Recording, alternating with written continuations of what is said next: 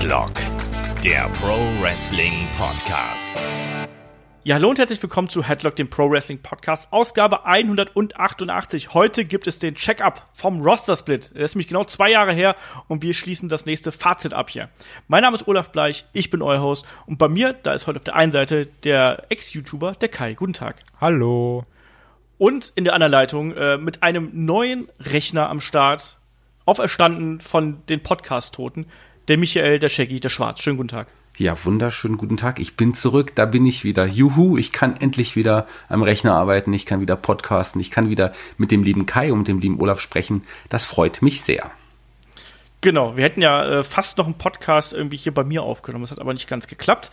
Äh, aber den Shaggy hört ihr dann jetzt auch wieder äh, ja, häufiger. Der ist nächste Woche auch wieder mit dabei und äh, dann starten wir auch gleich hier mit dem üblichen Housekeeping und einer kleinen Ankündigung. Ähm, wir gehen tatsächlich in eine kleine Sommerpause im August, weil einfach viele von uns unterwegs sind. Ich bin extrem eingespannt. Äh, der Chris ist im Urlaub. Das ist generell ist ja der August auch immer für äh, viele von uns einfach eine äh, extreme Belastung, weil natürlich da auch noch die Gamescom ist. Ihr wisst, dass viele von uns arbeiten in der im Games-Bereich. Ich ja auch, Chris auch, Ulrich auch. Und da ist das immer sehr sehr schwierig. Deswegen machen wir jetzt äh, nach der nächsten Ausgabe machen wir ein kleines Break, kommen dann zum SummerSlam wieder, machen da die äh, normale Preview, die äh, Review und dann auch die Review zu NXT Takeover natürlich ähm, und gehen dann noch mal bis Ende August noch mal in den äh, äh, ja in den Urlaub quasi und kommen dann Anfang September wieder. Also wir Ihr müsst nicht den SummerSlam ohne uns durchstehen. Da sind wir auf jeden Fall bei euch und äh, ziehen da durch machen danach aber noch eine kleine Pause und sind dann Anfang September wieder in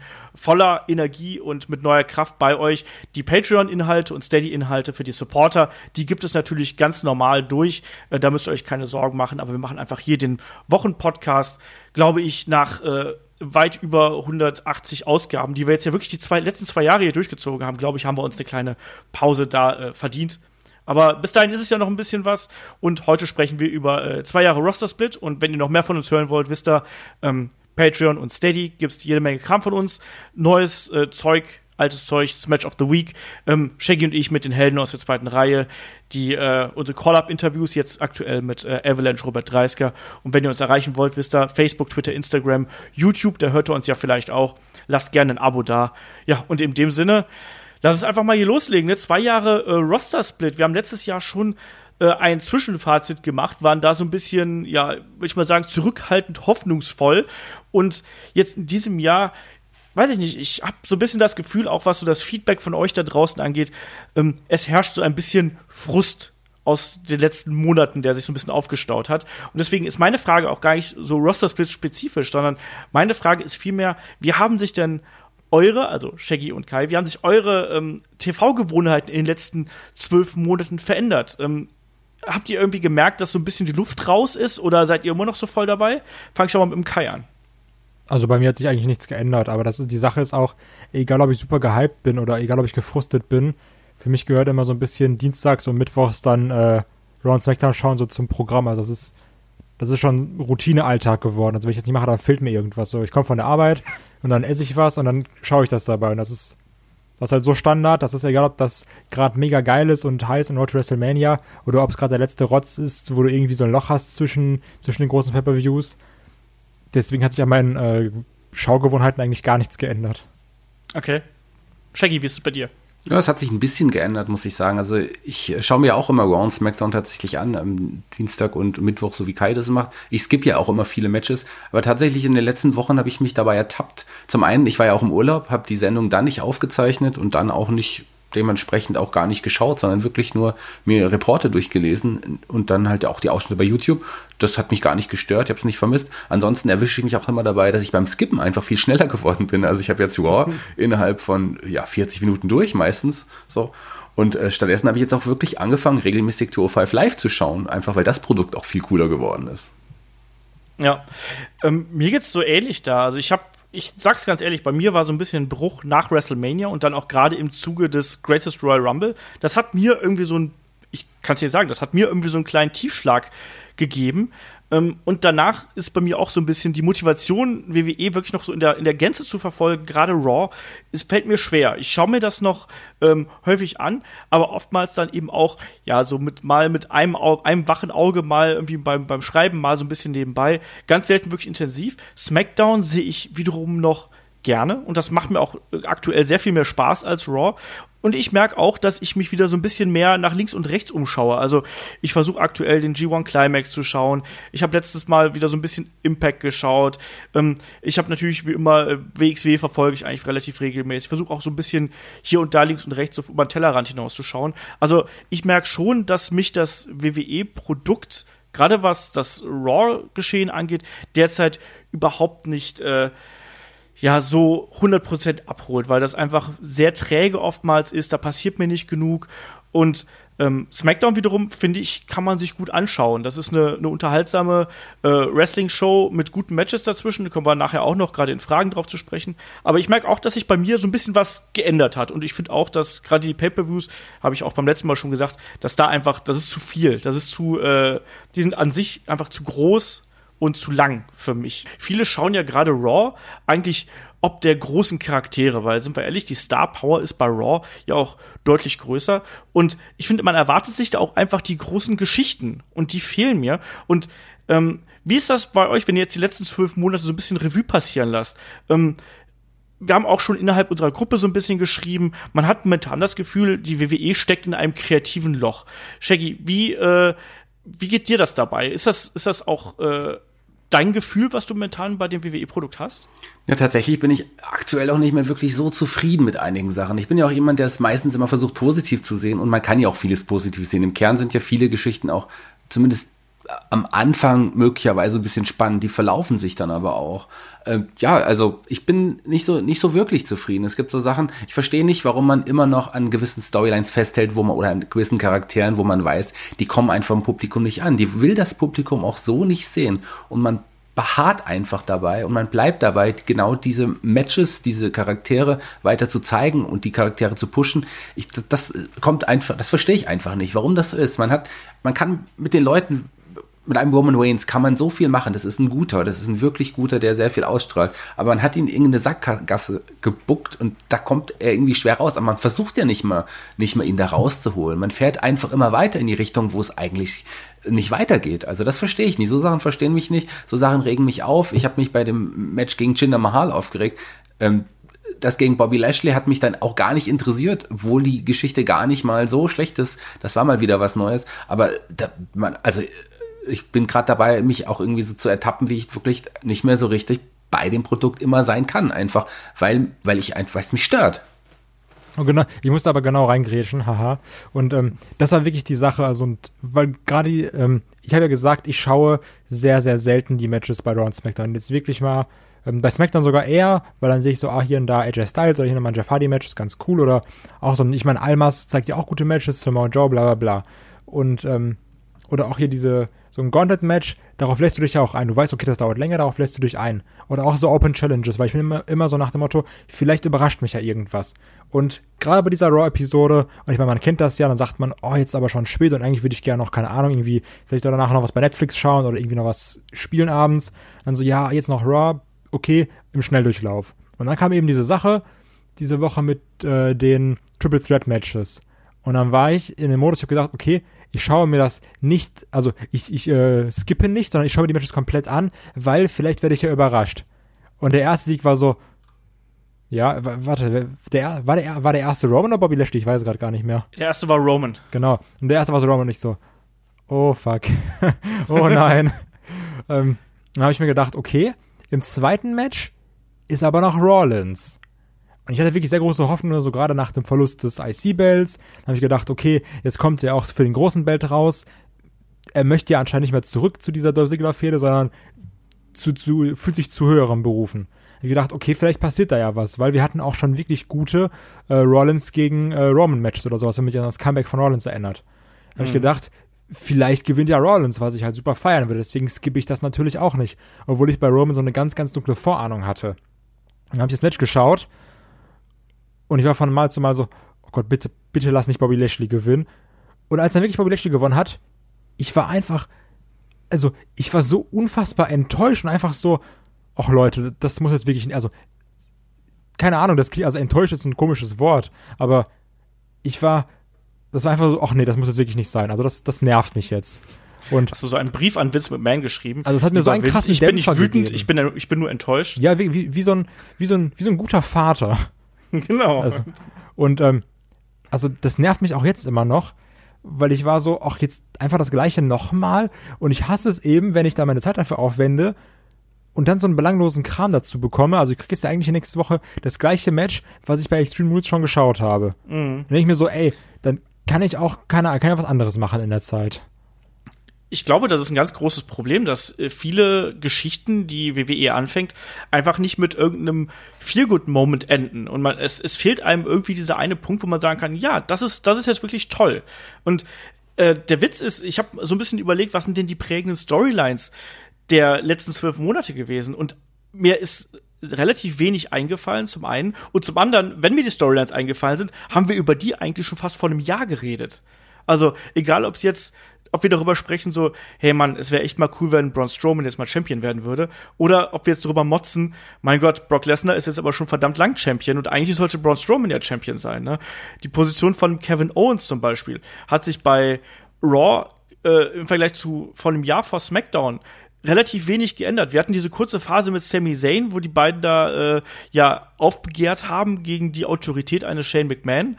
Das fand ich noch relativ spannend, aber zugleich hast du noch immer wieder diese Brüche innerhalb der Geschichte gehabt, ähm, wo du einfach dann dich gefragt hast, was passiert denn hier? Survivor Series, auch ein gutes Beispiel dafür, wo du dann auf einmal denkst, so, ja, das wäre jetzt die Gelegenheit, um neue Charaktere zu schaffen, um neue Figuren aufzubauen, mit dem Team Raw, äh, Kurt Angle, Triple H, Braun Strowman, Finn Balor, Samoa Joe, wo du denken könntest, okay, da legt man den Fokus auf Strowman, Balor, Joe. Und bei Team SmackDown legt man den Fokus auf Shinsuke Nakamura und Bobby Roode oder sonst irgendwas. Und stattdessen hast du am Ende dann eben die Oldtimer, die dann wiederum das Geschehen dominieren. Und zugleich dann aber auch hatten wir die lange Zeit, muss man auch sagen, wo wir dann auch einen Jinder Mahal als äh, Champion gehabt haben, was auch nicht gerade so die geilste Zeit gewesen ist. Also, wenn ich in, in puncto Payoffs, glaube ich, ist das Einzige, was wir wirklich dann immer regelmäßig gehabt haben, waren AJ Styles, wo man gesagt hat, so ja, der liefert halt irgendwie immer ab. Dem hat auch natürlich der, äh, der Wechsel zu, zu SmackDown extrem gut getan. Und auch äh, in Folge von WrestleMania 34 eben der äh, der Shake-up war was, was dem äh, SmackDown-Kader extrem gut getan hat, weil ich finde, bis dahin war auch SmackDown eine einzige Baustelle und der hat mich Raw noch ein bisschen besser unterhalten. Aber was ihr gerade gesagt habt, stimmt natürlich. Es fehlt immer dieser Payoff, immer dieser Moment, wo man als Zuschauer einfach mal sagen kann, so, boah, das finde ich jetzt geil und da bin ich emotional drin. Hatten wir ganz, ganz selten über die letzten zwei Jahre und das, das vermisse ich auch. Und deswegen lass uns vielleicht mal hier über so ein paar Baustellen reden. Ich glaube, das prominenteste Beispiel gerade ist das Geschehen um die WWE Universal Championship um Brock Lesnar. Der trägt jetzt wirklich seit äh, WrestleMania 33 das Ding um seine Hüften. Ne? Äh, ist, ist er inzwischen Rekord-Champion? Ja, oder? Ja, klar. Ja, ne? Und ich glaube, also das ist auch das, was ich immer wieder raushöre, ähm, wenn, wenn wir, ihr uns, uns schreibt und so, da kommt auch ganz klar raus, so, ja, ich, dass es ganz viele äh, schrecklich finden, was gerade mit dem Universal-Title abgeht. Uns hat das heute noch der Michael geschrieben, äh, hier unter dem Beitrag, den ich bei Facebook gepostet habe, ähm, dass eigentlich man da so viel mehr draus machen könnte und Stattdessen geht dieses Geschehen bei, äh, bei Raw eigentlich nur um einen Brock Lesnar, der gar nicht da ist. Aber das Äh, Komische ist, sorry, wenn ich da jetzt so komplett reingrätsche, aber Ja. äh, bei mir ist es wirklich momentan so an einem Punkt, ähm, das geht mir so auf, also, oder nein, das ging mir so auf die Nerven, dass es mir mittlerweile einfach nur noch egal ist. Also, das ist so, ja, ey, ist der Titel halt da, ist er nicht da. So juckt mich nicht. Ich habe auch nicht mehr diesen Brock Lesnar-Effekt, von dem wir geredet haben, wo du so gesagt hast, ja, das ist natürlich blöd, aber wenn er da ist, ist es eine Attraktion.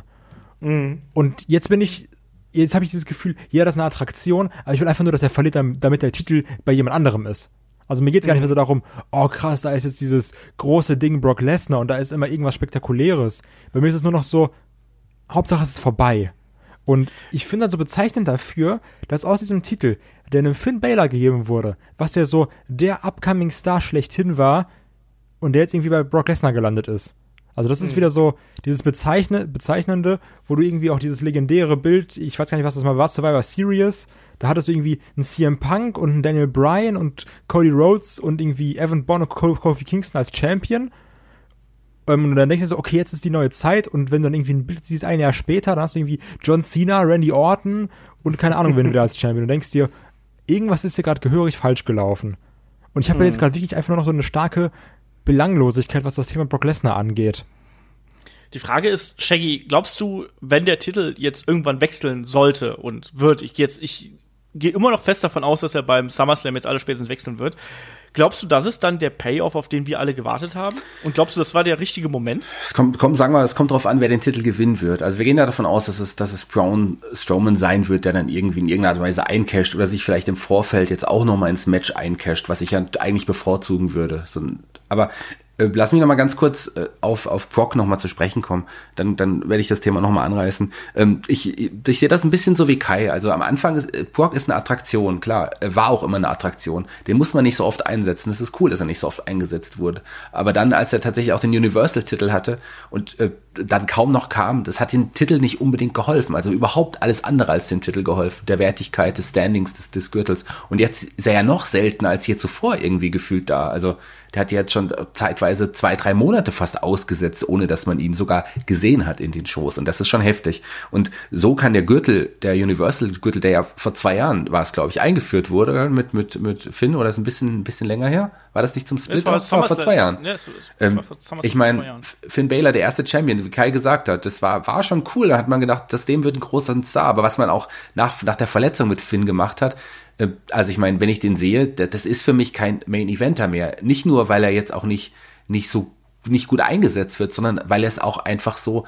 nicht zeigt, dass er wirklich im Main Event stehen kann. Für mich, ich mag ihn sehr gerne. Er war immer einer meiner Lieblingswrestler, aber er sieht für mich aktuell aus wie ein klassischer Mitkader oder ein Upper aber mit Kader oder sowas. Aber der wäre aktuell auch wirklich kein würdiger Universal Champion, beziehungsweise pff, Universal Champion, ob das so wichtig ist oder was man mit einem Seth Rollins gemacht hat. Der, der war super, der, der hat mich unterhalten. Das war der, wo man dachte, das wäre auch jemand, der jetzt als Star aufgebaut werden kann, der der nächste Top Main Eventer kommt. Man hat ihm den Intercontinental weggenommen, hat man gedacht, okay, das ist cool, vielleicht äh, hat man ihn halt freigemacht für was weiteres oben. Und dieses ja unsägliche äh, ja, Iron Man, Iron Man Match jetzt hat ihm dann auch nicht weitergeholfen. Und die Fehde mit Dolph hat ihm jetzt aktuell auch so nicht geholfen. Also ich bin mir da nicht sicher. Also der Universal, also vielleicht kommt Brock ja einfach gar nicht. Vielleicht kommt er ja doch nicht zurück, obwohl er zurückkommen muss und behält einfach den Universal-Titel und man bringt den coolen alten World-Title zurück. Der hatte wenigstens eine Wertigkeit. Der Universal-Titel bedeutet f- aktuell eigentlich wirklich nichts mehr. Tut mir leid. Willst du den Golden Eagle zurückbringen? Nicht den, ich meine den alten, World den, den alten goldenen Gürtel aus der ähm, ja, NWA-Zeit. Achso, den willst du Den hatten wir ja auch eine Zeit als zweiten World Heavyweight-Titel. Das stimmt, das stimmt. Also der hat Ja, auf jeden Fall also- heute noch mehr Wertigkeit, als es leider der Universal-Titel je hatte. Und sieht auch viel besser aus. Ich glaube, da sah auch besser aus, das ist definitiv. ich glaube, dass ein Braun Strowman als nächster Champion sicherlich vielleicht auch den Gürtel, je nachdem, wie man ihn dann auch wirklich einsetzt, vielleicht wieder erstmals die Wertigkeit geben kann, die er tatsächlich noch nie hatte. Aber guck mal, das Komische ist wieder, ich mache wieder typischen Kai-Move, ich schließe von mir auf andere. Ähm, aber wo Olaf nach dem Payoff gefragt hat. Und ähm, also für mich wirklich, wäre wirklich der Payoff gewesen letztes Jahr. Also dieses Great Balls of Fire Ding oder so um SummerSlam rum. Ich meine, die, die Samoa Joe und Brock Lesnar Fehde fand ich auch wirklich gut. Und das wäre doch der Moment gewesen, wo du gesagt hättest, ja, das war jetzt ein geiler Kampf und ein cooler Titelwechsel. Jetzt bist du doch, zum, zumindest geht's mir so, und ich bin mir sicher, dass auch ein oder an dem anderen Hörer so geht, der dann sagt, also von mir aus so, von mir aus lass es Zack Ryder sein. Hauptsache jemand anderes ist Champion. Und ja, ja, dann Grunde verpasst du doch diesen großen Moment, dass du dich freust, dass du sagst, geil, Wrestler, bla bla bla ist der Champion, sondern du sagst eigentlich, geil, Brock Lesnar ist nicht mehr Champion. Und das ist ja Grunde eigentlich kein ist- Payoff. Ja, ich glaube, Kai hat es richtig gut gesagt. Ich glaube, im Grunde so ist das. Man will einfach, dass Brock den Gürtel nicht mehr hat. Vielleicht ist das auch die einzige Möglichkeit, dass das Publikum jubelt, wenn Roman den Titel gewinnen würde. Aber das glaube ich halt nicht. Aber man will tatsächlich, dass, dass Brock den Gürtel einfach nicht mehr hat. Egal wer, bitte nehmt ihn den ab. Pay die Zeit des Payoffs ist vorbei. Es ist einfach wirklich nur noch der Moment, dass Brock den Gürtel verloren hat. Da wird das Publikum sich natürlich freuen. Aber es ist dann kein richtiger Payoff mehr, sondern eher wirklich, ja, eine Erlösung. Ja.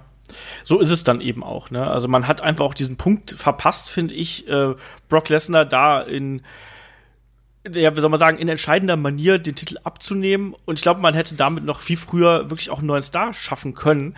Weil das ist auch gerade das, was mir jetzt auch im letzten Jahr wieder aufgefallen ist.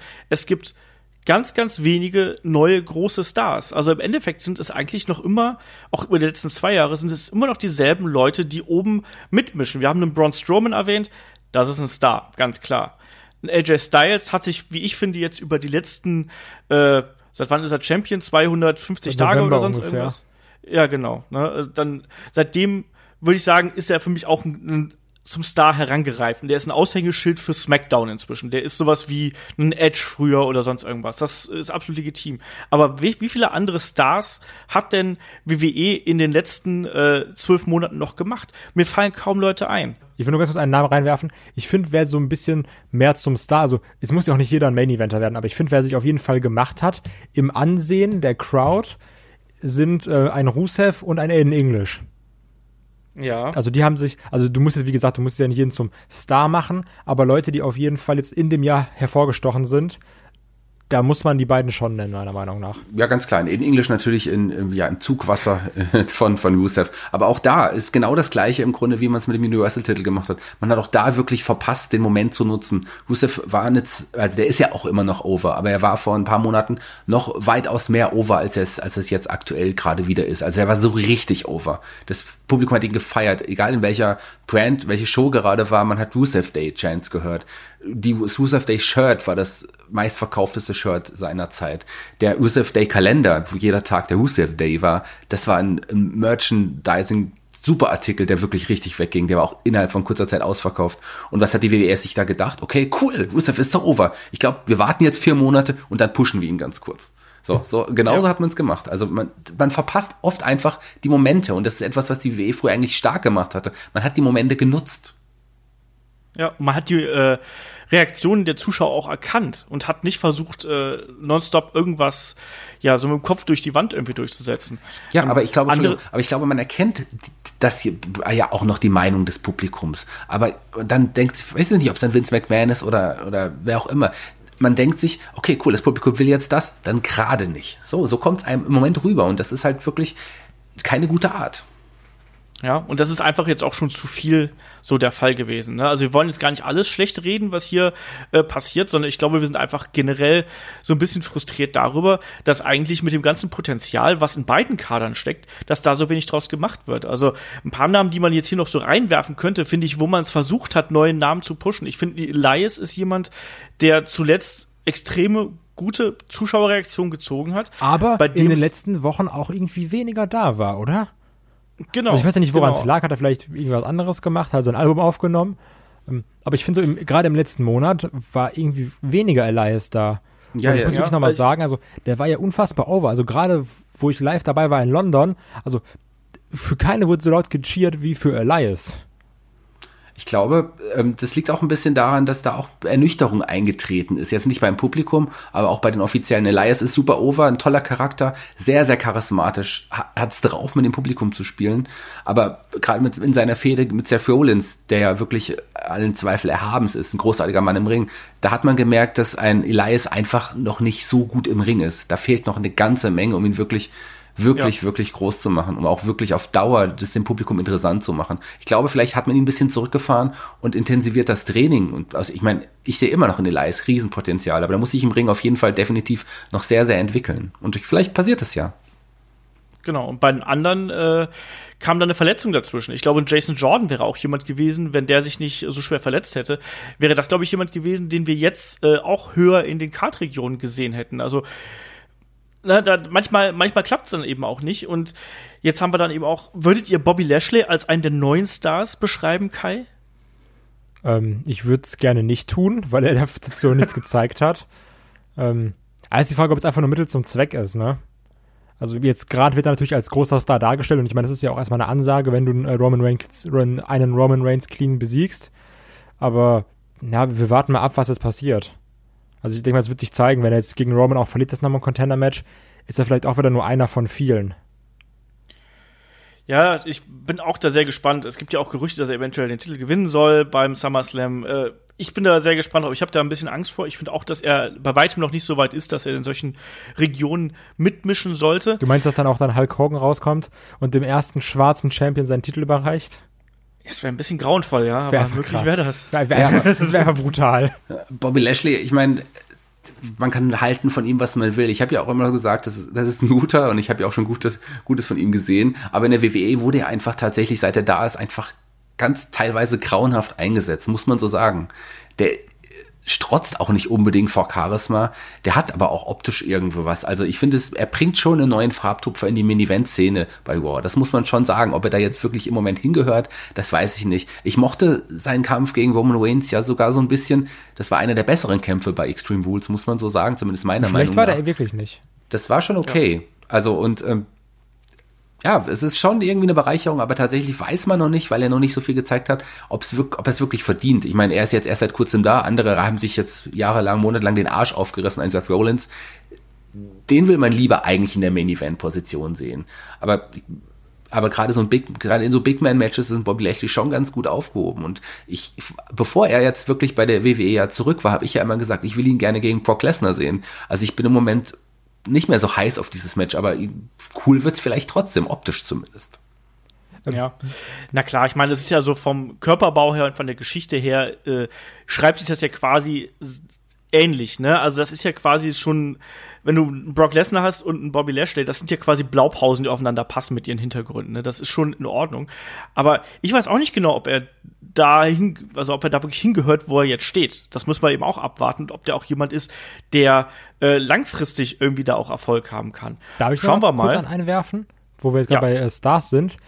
Ich finde, wenn man auf jeden Fall doch schon als mehr als Star etabliert hat, also ich meine, sag mal so, alle, nicht alle können gewinnen, aber trotzdem hat man einen Nakamura in Richtung Star aufgebaut. Ich meine, klar, natürlich, man sagt schon, die Fehde mit AJ Styles hat ihm eher geschadet und sowas, aber all das war ja besser als das, was irgendwie vor einem Jahr war. Da war ja nicht viel, da war ja Nakamura großteils sein Entrance.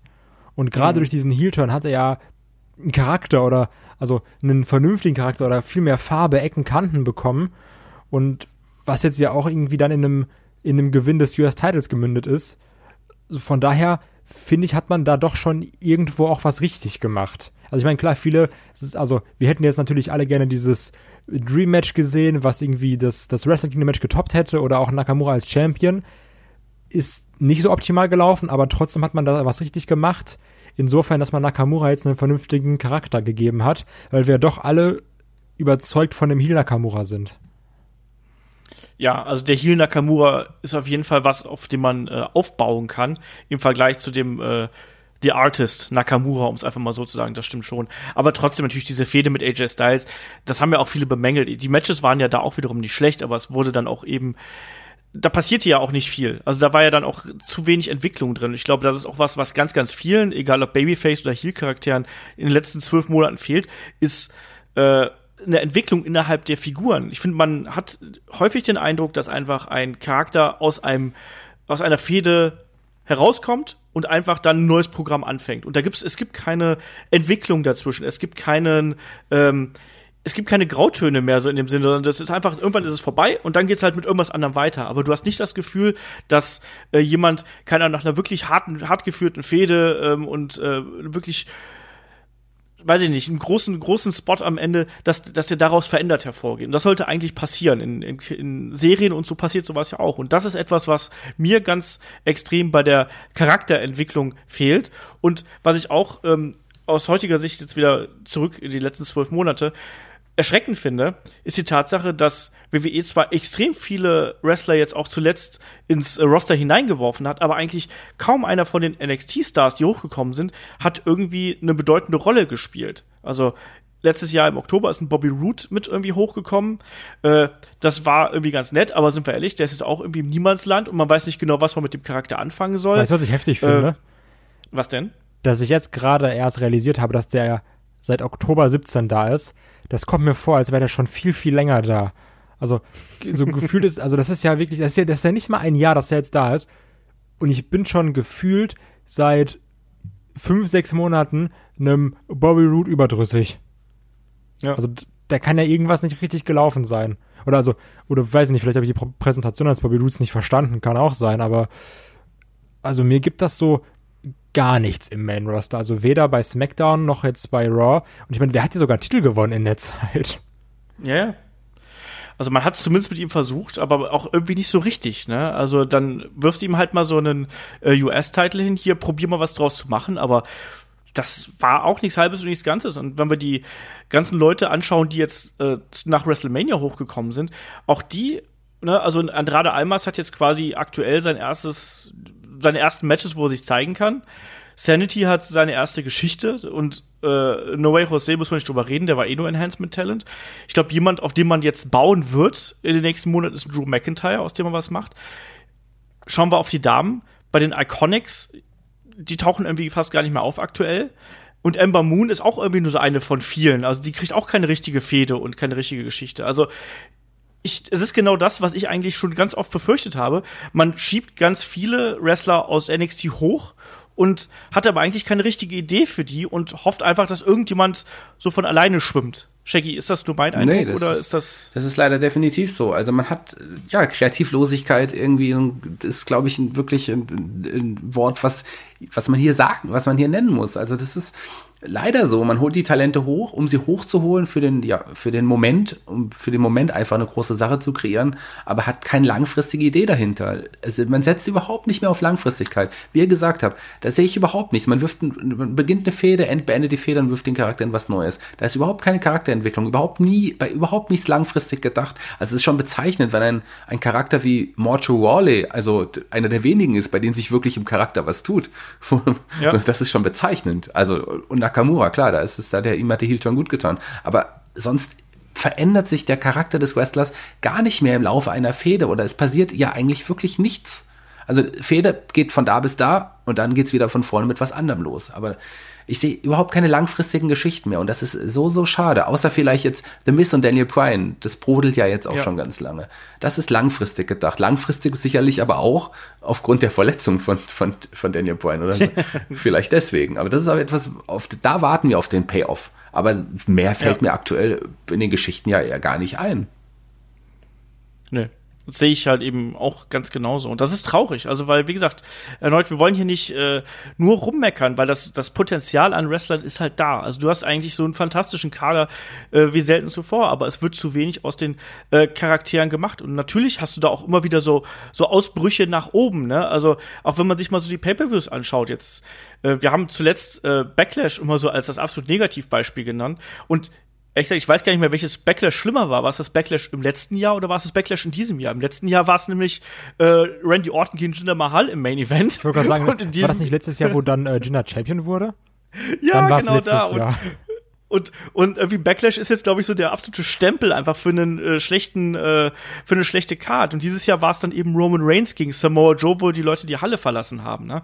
Also auch innerhalb der ähm, der Events an sich, also ich hab's ja gerade schon gesagt, ich finde, dass SmackDown ähm, auch im letzten Jahr ähm, nach dem Draft ja einfach komplett zerpflückt worden ist. Da war SmackDown ja wirklich eindeutig die B-Show, hat durch den äh, Shake-up jetzt in diesem Jahr noch mal eindeutig an Fahrt mit dazu gewonnen. Ähm, ich möchte auch gerade ganz noch mal, kurz noch mal hier so auf die äh, auf die Ausrichtung ange äh, eingehen. Also ich habe es gerade angesprochen. Für mich hat die WWE gerade nach WrestleMania und speziell nach dem Greatest Royal Rumble so sich komplett verloren. Ich finde, da das war sehr konfus teilweise. Es war viel zu viel, auch äh, durch die durch die Masse an Events und ab da hat man irgendwie das Gefühl gehabt, dass da nicht mehr viel passiert. Und davor passierte schon nicht viel, ohne um das mal ganz klar zu sagen. Aber Kai, ist das nur mein subjektiver Eindruck, weil ich einfach diesen Saudi-Arabien-Event so kacke fand? Oder ist das auch so dein Gefühl? Ich sehe das auch auf jeden Fall so. Aber wenn ich jetzt zurückdenke, ich glaube, wir haben fast jedes Jahr dieses Loch zwischen WrestleMania und SummerSlam. Also jetzt auch wenn ich an letztes Jahr denke oder an das Jahr davor, wenn ich mich nicht komplett täusche, das ist häufig so, ja, WrestleMania, oh geil, geil, geil, Road to WrestleMania, ist jetzt immer dahingestellt, ob das jetzt irgendwie mega Storylines sind oder nicht, aber du hast ja trotzdem eine gewisse Art von Hype, weil du hast dann den Royal Rumble und dann WrestleMania, das ist ja immer so die, die Wrestling-Season des Jahres eigentlich. Und ich finde, wir haben ja. sehr, sehr häufig dieses Loch danach, wo du sagst so, ja, und jetzt ist erstmal alles zu Ende erzählt und jetzt passiert erstmal gar nichts und dümpelt so ein bisschen vor sich hin und dann ist wieder SummerSlam da. Mhm. Ja, aber also, dieses Loch, ja, dieses Loch, Entschuldigung, dass ich unterbreche, dieses Loch kommt einem aber diesmal irgendwie noch viel tiefer und viel schwarzer und düsterer vor als, als in den letzten Jahren. Ja, dieses Loch mag sein, dass es da war, aber ich ist wirklich, also wie, wie Olaf gesagt hat, man will ja jetzt nicht nur schimpfen. Es gibt ja auch wirklich viele Lichtblicke und es gibt auch coole Sachen, die mal, die aber leider immer aktuell einfach nur kurz aufblitzen und dann, dann wieder, ja, dann wieder erlöschen. Also so ein, ich fand, fand den Wachtmeister Korben, Constable Korben, also die Anfangszeit fand ich richtig cool und der ist auch auf jeden Fall definitiv jetzt immer noch interessanter, als es je zuvor war. Aber ja, sehe ich auch so und hätte ich nie gedacht. Trotzdem, der war die ersten vier Wochen viel cooler. Jetzt die Fehde mit Finn Baylor, pff, ja, keine Ahnung, ist mir egal. So, also da passiert auch nicht mehr wirklich so viel in, in der Entwicklung jetzt vom, vom Constable Corben. Da, da, der Mann hat ihm den neuen Charakter gegeben der bist du jetzt. Das war vier Wochen interessant, weil er ein neuer Charakter war, aber er bleibt so, wie er ist. Also, man, da könnte man auch so viel mehr draus machen. Und es gibt so viele Sachen, die einfach mal so aufblitzen und nicht wirklich, wirklich weiter genutzt werden. Du sprichst gerade hier Constable Corbin und damit dann auch die Autoritätspersonen an. Wir haben ja jetzt auch im letzten Jahr die Entwicklung gehabt, dass ein äh, ja, Mick Foley abgelöst worden ist. Es kam ein Kurt Angle bei Raw, es kam eine Page bei, äh, bei SmackDown dazu auch auf da, da fühlt sich das total austauschbar für mich an, weil man aus diesen Figuren eigentlich gar nichts Richtiges macht. Und für mein Empfinden, ich fände ehrlich gesagt auch mal so einen Heal-Charakter als äh, GM oder was auch immer eigentlich ganz nett. Also Kai, wie siehst du da die Konstellation der Autoritätsperson, wenn man sie überhaupt so nennen darf? Boah, ich muss sagen, ich finde es schwierig. Also ich meine, heutzutage ist zumindest das gefühlt, dass der GM immer so ein bisschen für diesen Feel-Good-Moment da ist. Und gerade als du Heal gesagt hast, habe ich so dran gedacht, ich meine, natürlich, klar, du kannst einen Eric Bishop nehmen oder sowas. Oder auch, ich weiß noch, wie zum Beispiel damals eine Vicky Guerrero gehasst wurde als GM. Aber die Frage ist, ähm, geht das dann wieder in Richtung Authority, was wir wirklich über drei Jahre hatten? Weil das war, also, das war einfach nur scheiße. So klar, wir hatten Daniel Bryan und sowas, wir hatten ja diese Daniel Bryan Storyline, das war natürlich schön und gut, aber also ich habe selten eine Sache so sehr gehasst wie Authority und nicht weil die gute Heels waren, sondern weil es jede Woche das gleiche war. Also diese Raw-Sendungen fand ich sogar um ein großes schlimmer als die Raw-Sendung heutzutage, muss ich wirklich zugeben. Also dann, dann doch lieber so wie heute, weil ich kann mich noch daran erinnern, wie diese Authority-Sachen waren und da war ja jede Woche das Gleiche. Also da haben wir, ja. da haben wir heute schon ein Potpourri der guten Laune bei Raw. Ah, ah, Potpourri da tue ich, mich, tue ich mich schwer mit. Da tue ich mich schwer mit aktuell. Momentan haben wir ein Potpourri der Langeweile. Schon, aber du hattest ja, also ich weiß noch genau, wir hatten jede Raw-Folge, die ersten 20 Minuten, die gleiche Triple H-Pro, dieses, ja. oh, ich bin hier und ihr seid ja so schlecht und wir haben ja für unseren Erfolg gearbeitet, bla bla bla. Also, ich sehe es auf jeden Fall auch so und ich finde, dieses GM-Ding, das ist ja auch so, ach, keine Ahnung, das ist ja auch irgendwie schwierig, also, weil dieses, ich bin da auch so gefühlt momentan kein Fan von. Weil so ein Kurt Angle, der ist dann irgendwie, also der, der hat ja in einer Show fünf Charaktere. Dann ist er mal irgendwie der GM, der durchgreift und dann ist er der, der zu den Heels frech ist. Und dann ist er der, der aber irgendwie immer einen Deckel bekommt von einem Corbin oder von einer Stephanie McMahon. Und dann findet er Sachen ganz witzig und dann ist er wieder bedrückt. Dann ist er noch der liebende Vater gewesen. Also, dann, aber, da, aber da kein, ist ja auch keine kein, Linie drin. Vor allem ist er der Trottel. So, das ist er immer. Ja, das ist er also, durchgehend, der Trottel. Der nicht weiß, wie er ein Handy, ein Handy halten kann, aber trotzdem in der Lage ist, einem Baron Corbin das Handy aus der Hosentasche zu klauen. So. Ist einfach Pickpocket. Also da finde ich doch eine Page angenehmer, die sagt so, ja, wir sind hier, ah, cool, kurzer Pop und dann, wir machen jetzt die und die Matches, viel Spaß ich finde auch Paige tatsächlich entgegen all meiner Befürchtungen, als sie, ich habe ja damals gesagt, so, das passt für mich überhaupt nicht, finde ich sie leidlich erträglich, weil einfach sie ja keine Rolle spielt. So, sie ist ja eigentlich nur eine bessere Match-Ansagerin, wenn man es mal so sagt, so, so formulieren kann. Ne? Also, wie du gerade gesagt hast, sie kommt halt rein, sagt, so, übrigens jetzt du gegen du oder du gegen du beim Pay-Per-View und gut ist, ne? Aber die hat ja keine große Storyline, so außer dass sie da eben so ein bisschen durchs Programm führt. Ne? Also ja, sie greift da schon so ein bisschen durch. Also so wenn sein James ja. Ellsworth irgendwie was sagt oder dann dann dann steckt sie in den Matches. Also so ein bisschen was macht sie ja schon. Und abgesehen das ist davon ja ist Engel. Also da, abgesehen davon, dass, Olaf dass, ähm, dass ja. Page wunderschön ist, übrigens besser aussieht denn je, muss man mal so sagen. Kurt ähm, Engel aber ist auch wunderschön. Ja, das ist schon okay. Und ich sehe das ein bisschen wie Kai jetzt nicht unbedingt aus der Authority-Sicht, sondern auch, ich bin auch den, den Heel-GMs so ein bisschen überdrüssig. Das hatten wir ja immer. Jetzt haben wir aktuell mal zwei Face-GMs. Das ist doch auch mal schön, das ist doch mal was Nettes. Und man hat ja auch mit, mit dem Wachtmeister Korben auch so, so einen Gegenpol bei War. Also das ist schon, das, das ist schon okay. Aber Kurt Engel hat sicherlich die GM-Geschichte auch nicht gut getan, seine Reputation äh, gesehen. Also ich meine, der ist wirklich leider, also der wirkt einfach manchmal wie ein Trottel so und das muss auch nicht unbedingt sein. Das tut mir leid für ihn, aber ist okay. Also ich, ich kann trotzdem Kurt Engel auch immer noch sehen. Von dem, das ist schon okay.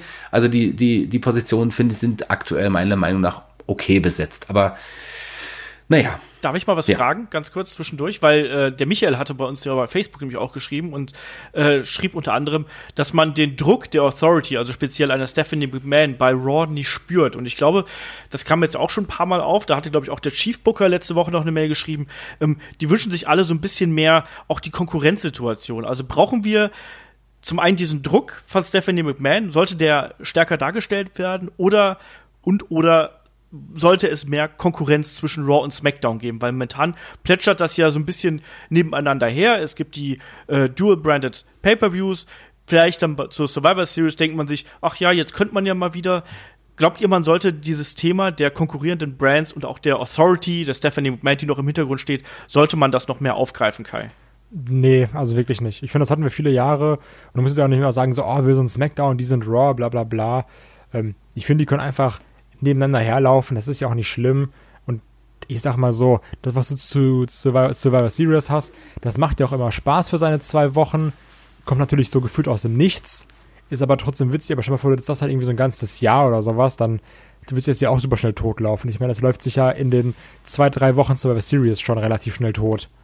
Von daher finde ich es okay, aber ich finde es schon irgendwie komisch, dass wir jetzt von einem äh, Shane McMahon und von einer Stephanie irgendwie gar nichts mehr sehen. Und ich meine, Mhm. Das ist natürlich jetzt so ein bisschen, ähm, keine Ahnung, so mit der Lupe nach Fehlern gesucht, aber ich finde es halt auch komisch, zum Beispiel eine Stephanie McMahon, die eine Powerfrau natürlich ist, so würde sie sich halt so solche Sachen von einem Paul Heyman und von Brock Lesnar gefallen lassen. Im Normalfall nicht, oder also, das sind so Sachen, die machen für mich keinen Sinn, wohingegen dann wieder so ein Kurt Engel dasteht und sagt so, hm, ja, weiß ich auch nicht, was ich jetzt machen soll. und da- das, also das ist eher so ein bisschen mein Problem dabei, dieses, wir machen das so und bums. Und Kurt Angle ist eher, ja, ich habe zwar Power, bin zwar trotzdem Trottel, aber die, die ich nicht mag, über die ziehe ich her. Hallo Kevin Owens.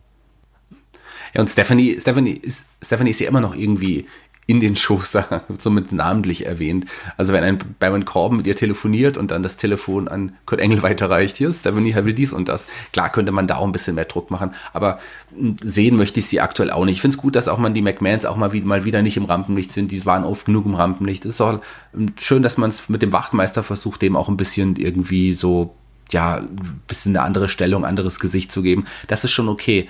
Aber jetzt auf hin, in, in Hinblick auf den, den ja, Brand-Ärger, auf ein bisschen so ein, äh, die, diese, dieses Konkurrenzdenken von Raw und SmackDown, da muss ich kein bisschen widersprechen. Ich fände es schon schön, wenn das ein bisschen aktuell zumindest noch stärker rausgestellt würde, dass ja jeder Brand auch besser sein will als der andere. Und gerade diese Dual ähm, ja, per Brand Pay-per-Views kann man dazu ja eigentlich auch wirklich super gut nutzen, dass man sich auch Backstage mal einzelne Charaktere sich treffen, die, die sich sonst nicht irgendwie sehen. So ein bisschen andeuten. Man muss es ja nicht in, in Stories verwickeln, aber dass man das manchmal so ein bisschen andeutet, wäre schön. Weil jetzt kann man es noch. Ich glaube nicht, dass man das dann noch machen kann, wenn Raw und SmackDown auf zwei konkurrierenden Fernsehsendern, auf unterschiedlichen Fernsehsendern laufen wird. Dann wird man das gar nicht mehr machen können. Und ich weiß auch nicht, wie man das dann mit, ja, mit Survivor Series zukünftig machen wird.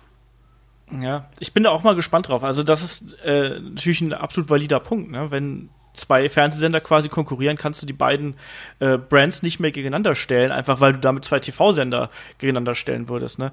Ich für meinen Teil, ich fände das auch nett. Also man, man kann ja da, gerade heutzutage, wo man eh, wo eh alles transparent ist, jetzt stellt man sich mal vor, da käme dann irgendwie äh, eine Page zu Kurt Angle und sagt dann so, ja, hm, weißt du, die Ratings waren ja schon ziemlich scheiße letzte Woche bei dir, ne?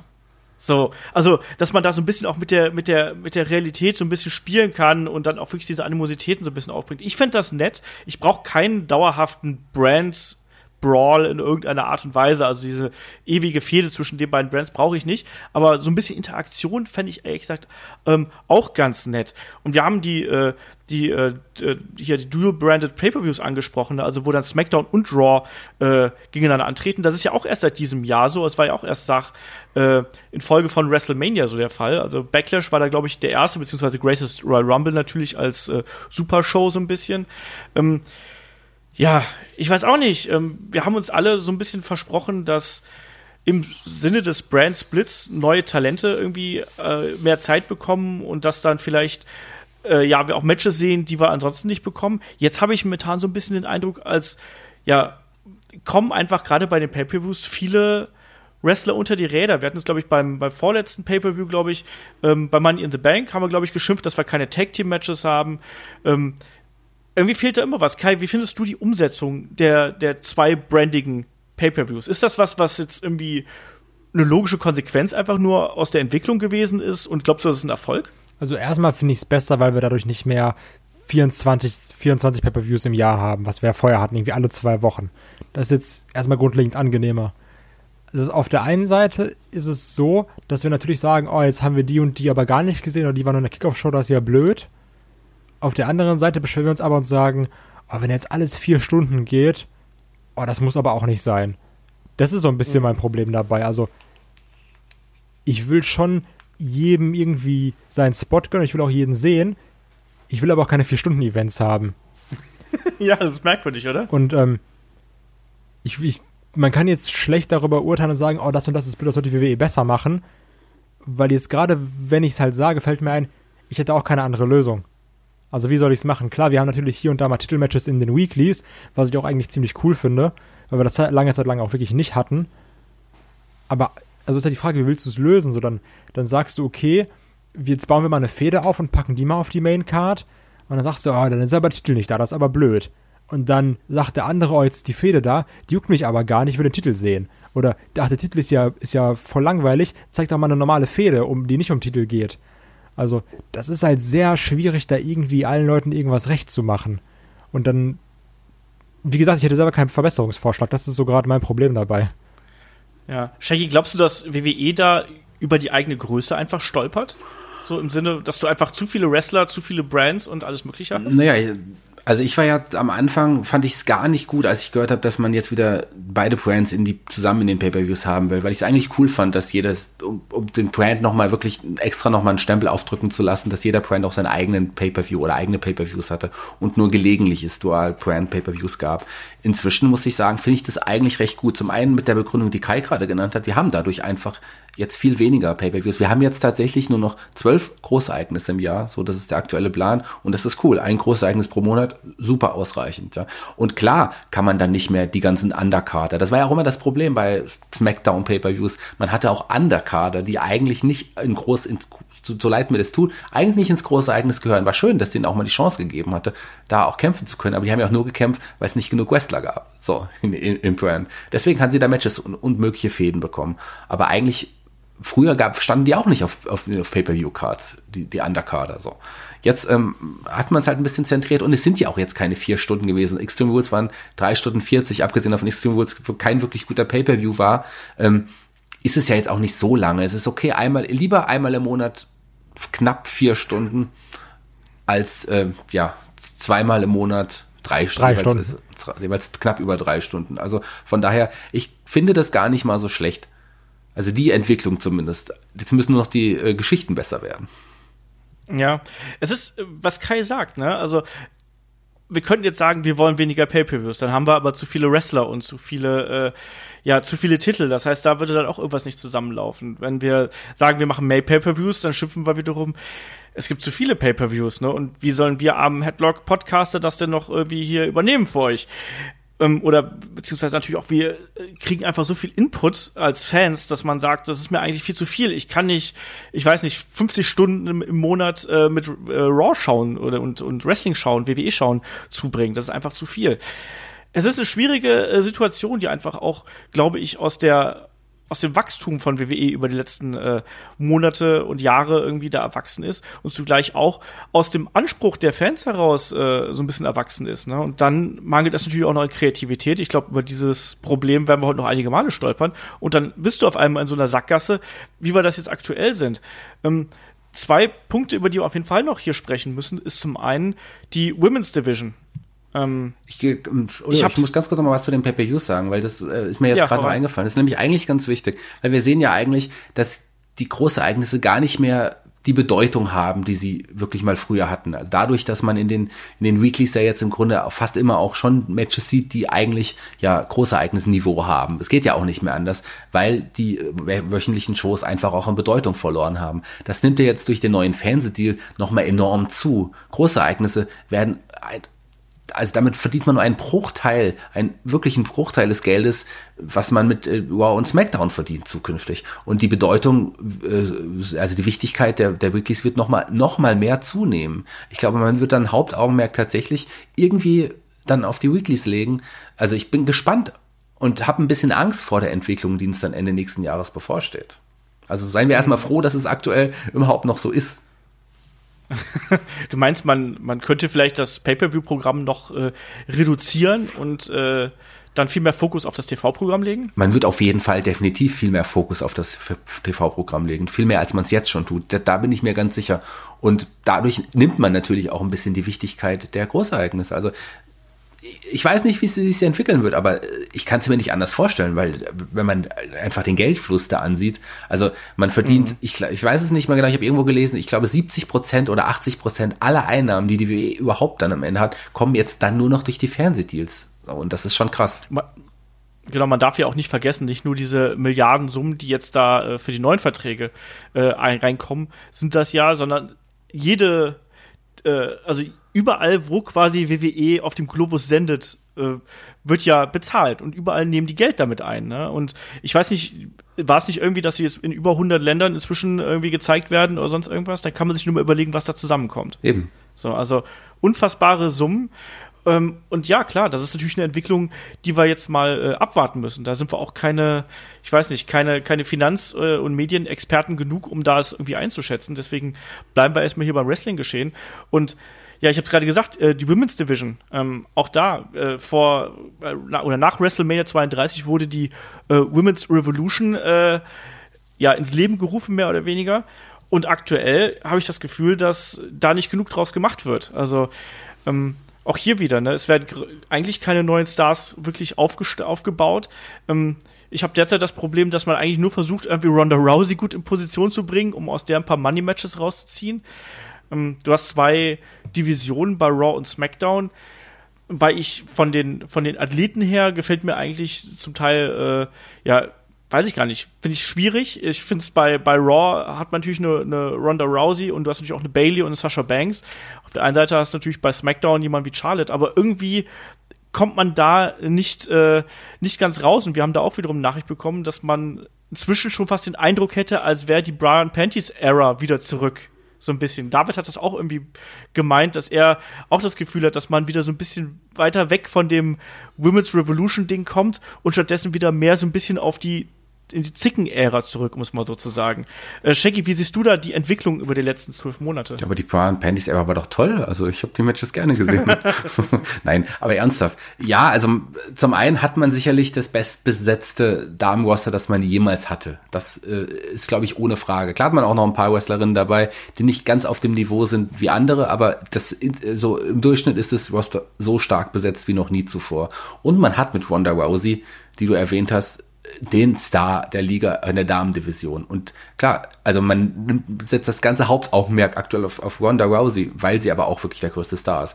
Man so, das muss auch nicht unbedingt sein. Ansonsten hm, hatte man ja auch coole, eine coole Zeit, aber die ist tatsächlich aktuell, dadurch, dass Charlotte vielleicht nicht ganz im Fokus steht, dass man mit Carmella ähm, bei SmackDown eine Championess hat, die wrestlerisch wirklich nicht so gut ist. Die ist charismatisch, die hat irgendwie was, die Geschichte war auch cool, aber selbst die Geschichte ist jetzt auch schon wieder viel zu lange, die sich zieht. War okay, auch zwischendrin den Gürtel zu geben. Aber die ist keine Dame, die die Division tragen kann.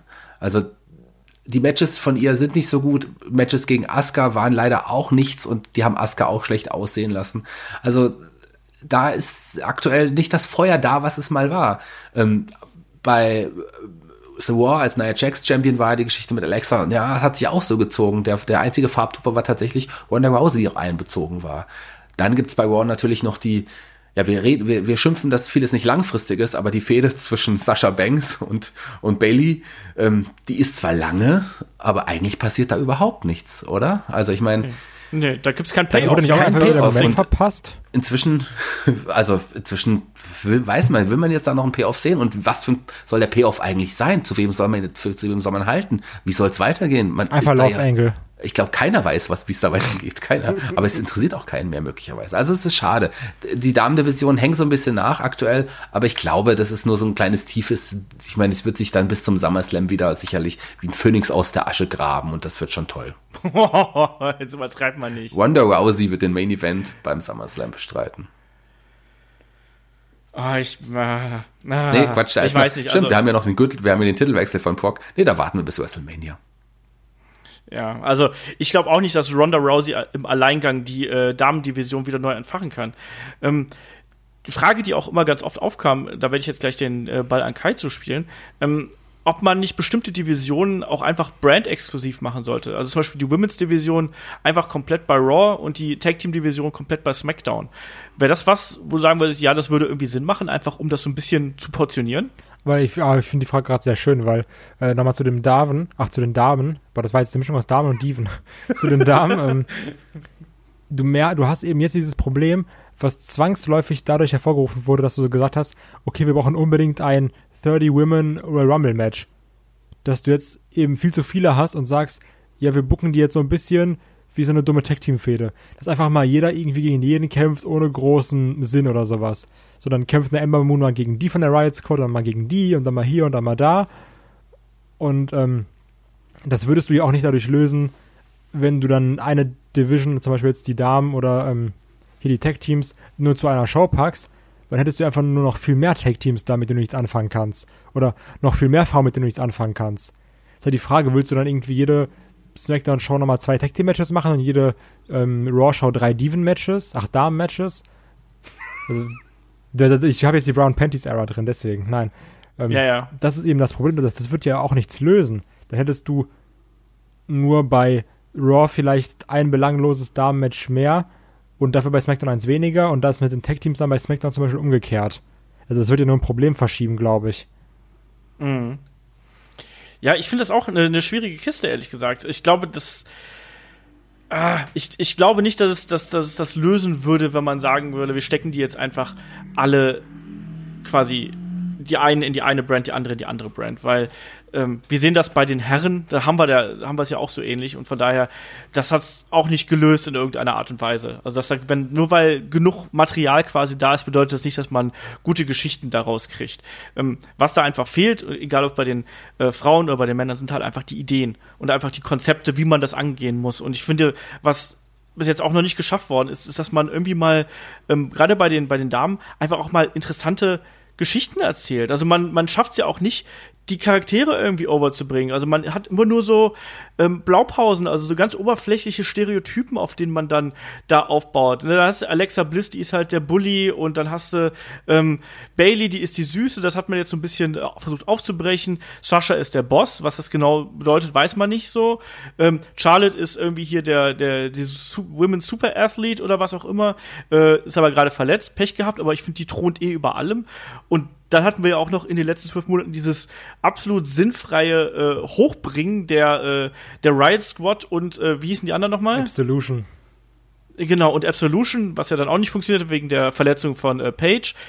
Das war ja auch total sinnfrei, weil die alle noch nicht so weit waren. Und jetzt ist es so ein bisschen, kennt ihr diese Folge von Scrubs, äh, wo JD endlich äh, mit, mit, äh, wie heißt sie?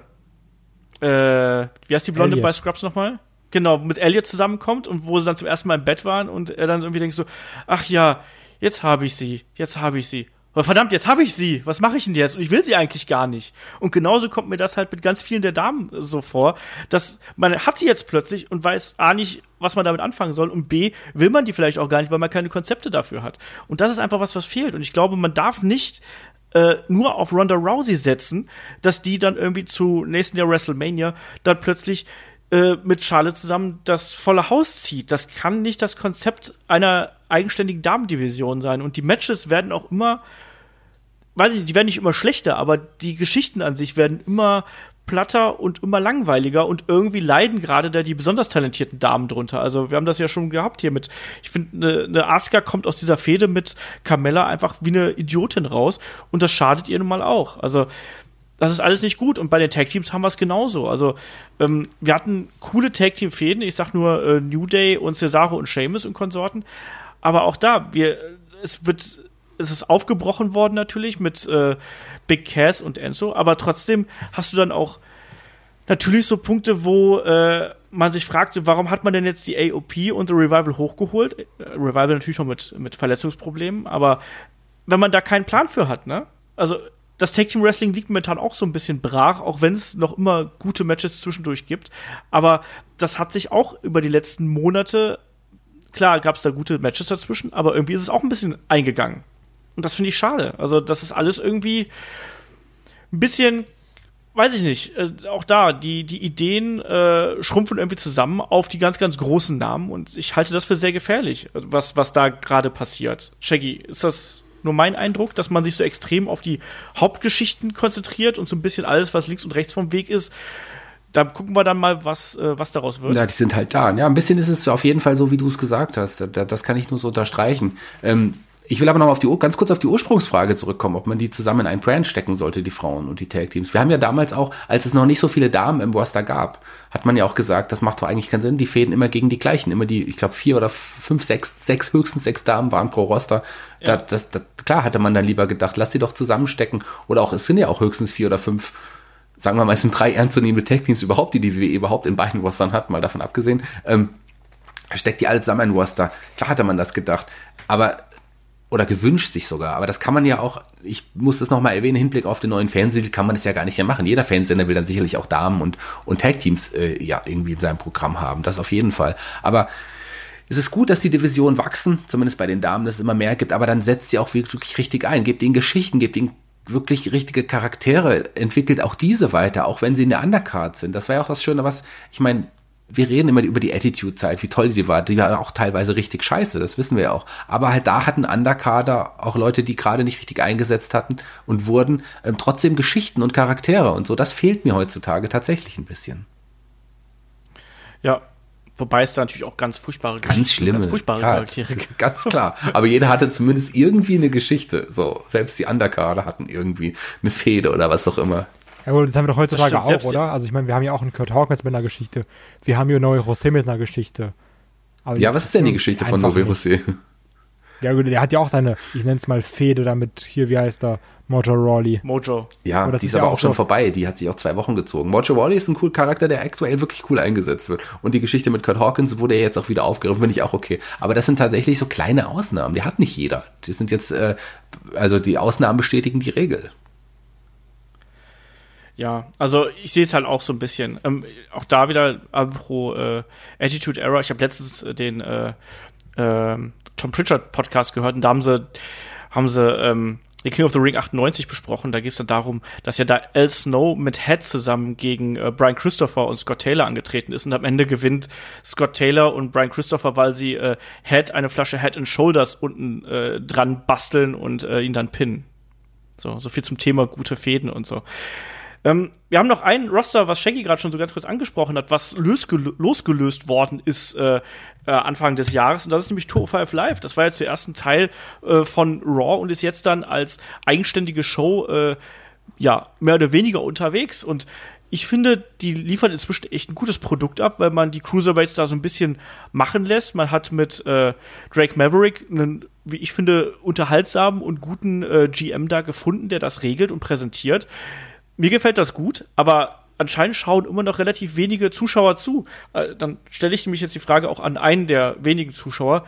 Shaggy, ähm, war das eine gute Idee, dass man äh, 205 Live und die Cruiserweights von Raw losgesagt hat oder äh, wie siehst du die Geschichte? Oder hängen die jetzt einfach in der Luft, weil es halt so eine Network-Show von vielen ist? Nee, tatsächlich, also gut, du musst du die Wrestler fragen, wie die sich dabei fühlen. Also ich finde, das ist eine gute Entscheidung gewesen. So hat man die Cruiserweights wieder zu etwas Besondererem gemacht und vor allem 205 Live zu einer besondereren Show, weil man die Wrestler ja sich nicht mehr im anderen Brand sieht. Und ein Drake Maverick, den, den du angesprochen hast, der führt ja auch richtig durch die Show. Das ist schon auch, auch die Atmosphäre und, und äh, der, der Aufbau und die Geschichten der Show, die werden ganz anders erzählt, als in den anderen Brands. Also ich erwische mich immer mittlerweile tatsächlich dabei, dass ich, ich auch, ich skippe da auch tatsächlich, aber ich finde, manchmal interessanter aufgebaut und die wöchentliche Show manchmal besser als NXT sogar. Also ähm, Tour 5 Live, gebt dem nochmal eine Chance, schaut da nochmal rein. Die Matches sind auf jeden Fall mit die besten Matches, die ihr in der Woche sehen werdet im WWE-Fernsehen. Also es hat sich, äh, ich finde tatsächlich, die Neuausrichtung hat dem Produkt sehr, sehr gut getan. Die Charaktere bekommen jetzt auch viel mehr Zeit, sich zu entwickeln. Das ist eine Show, wo sich wirklich Charaktere entwickeln. Ein, ein Jugulak wird krass aufgebaut, ein Leo Rush ähm, der hat einen richtig, richtigen Charakter und der kommt richtig gut an. Ein Hideo Itami, äh, ja, wurde seit NXT-Zeiten, da war er auch nicht immer gut eingesetzt, da wird er auch, wurde er richtig präsent eingesetzt. Sicherlich auch nicht als der, der am Ende als siegreich dasteht, aber man hat ihn gut genutzt und auch für gute Matches genutzt. Also da passiert tatsächlich einiges in den Shows. Ein Mustafa Ali, der, aus dem macht man wirklich was gerade. Also eine tolle Show, die hm. sich wirklich lohnt. Ja. Kai, hast du noch mal Tour 5 verfolgt? Nee, gar nicht. Also wirklich, ich habe auch zum Beispiel dieses großartige Match zwischen äh, Murphy und Mustafa Ali habe ich ja nur mitbekommen, weil dieser Internet-Hype so groß war, aber aktiv die Show verfolgt habe ich nicht. Also e egal wie gut die äh, Show ist, wenn man jetzt mal guckt, so wie die, wie die Zuschauer in der Halle sind, der Großteil geht einfach, obwohl du ja die Show umsonst hast. Die, die ist ja in deinem Smackdown-Ticket drin und trotzdem gehen die Leute. Und das ist ja auch einfach ein großes Problem, dass du es halt nicht schaffst, die Leute in der Halle zu halten.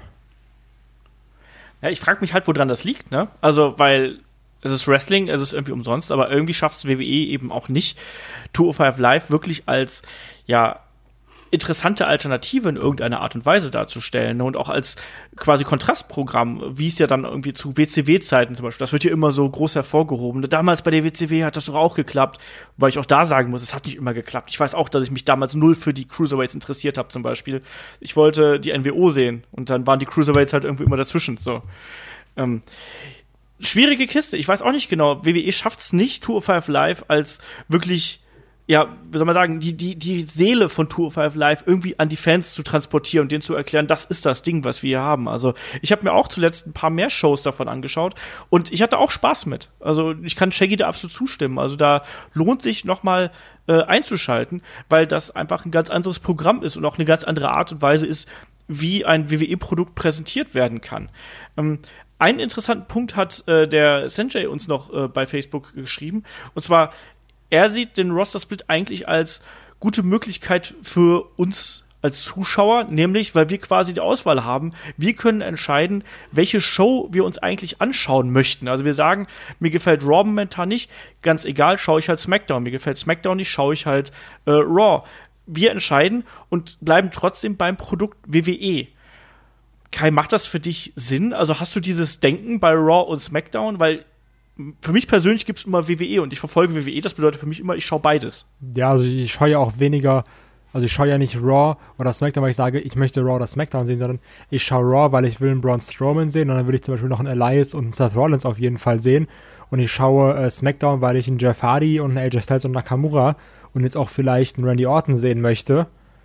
Und nicht, weil ich sage, oh, Blue, Bla Blue Brand oder Red Brand zum Beispiel, sondern ich will gewisse Wrestler sehen und dazu bin ich dann angehalten, die Shows zu gucken, auf denen die sind.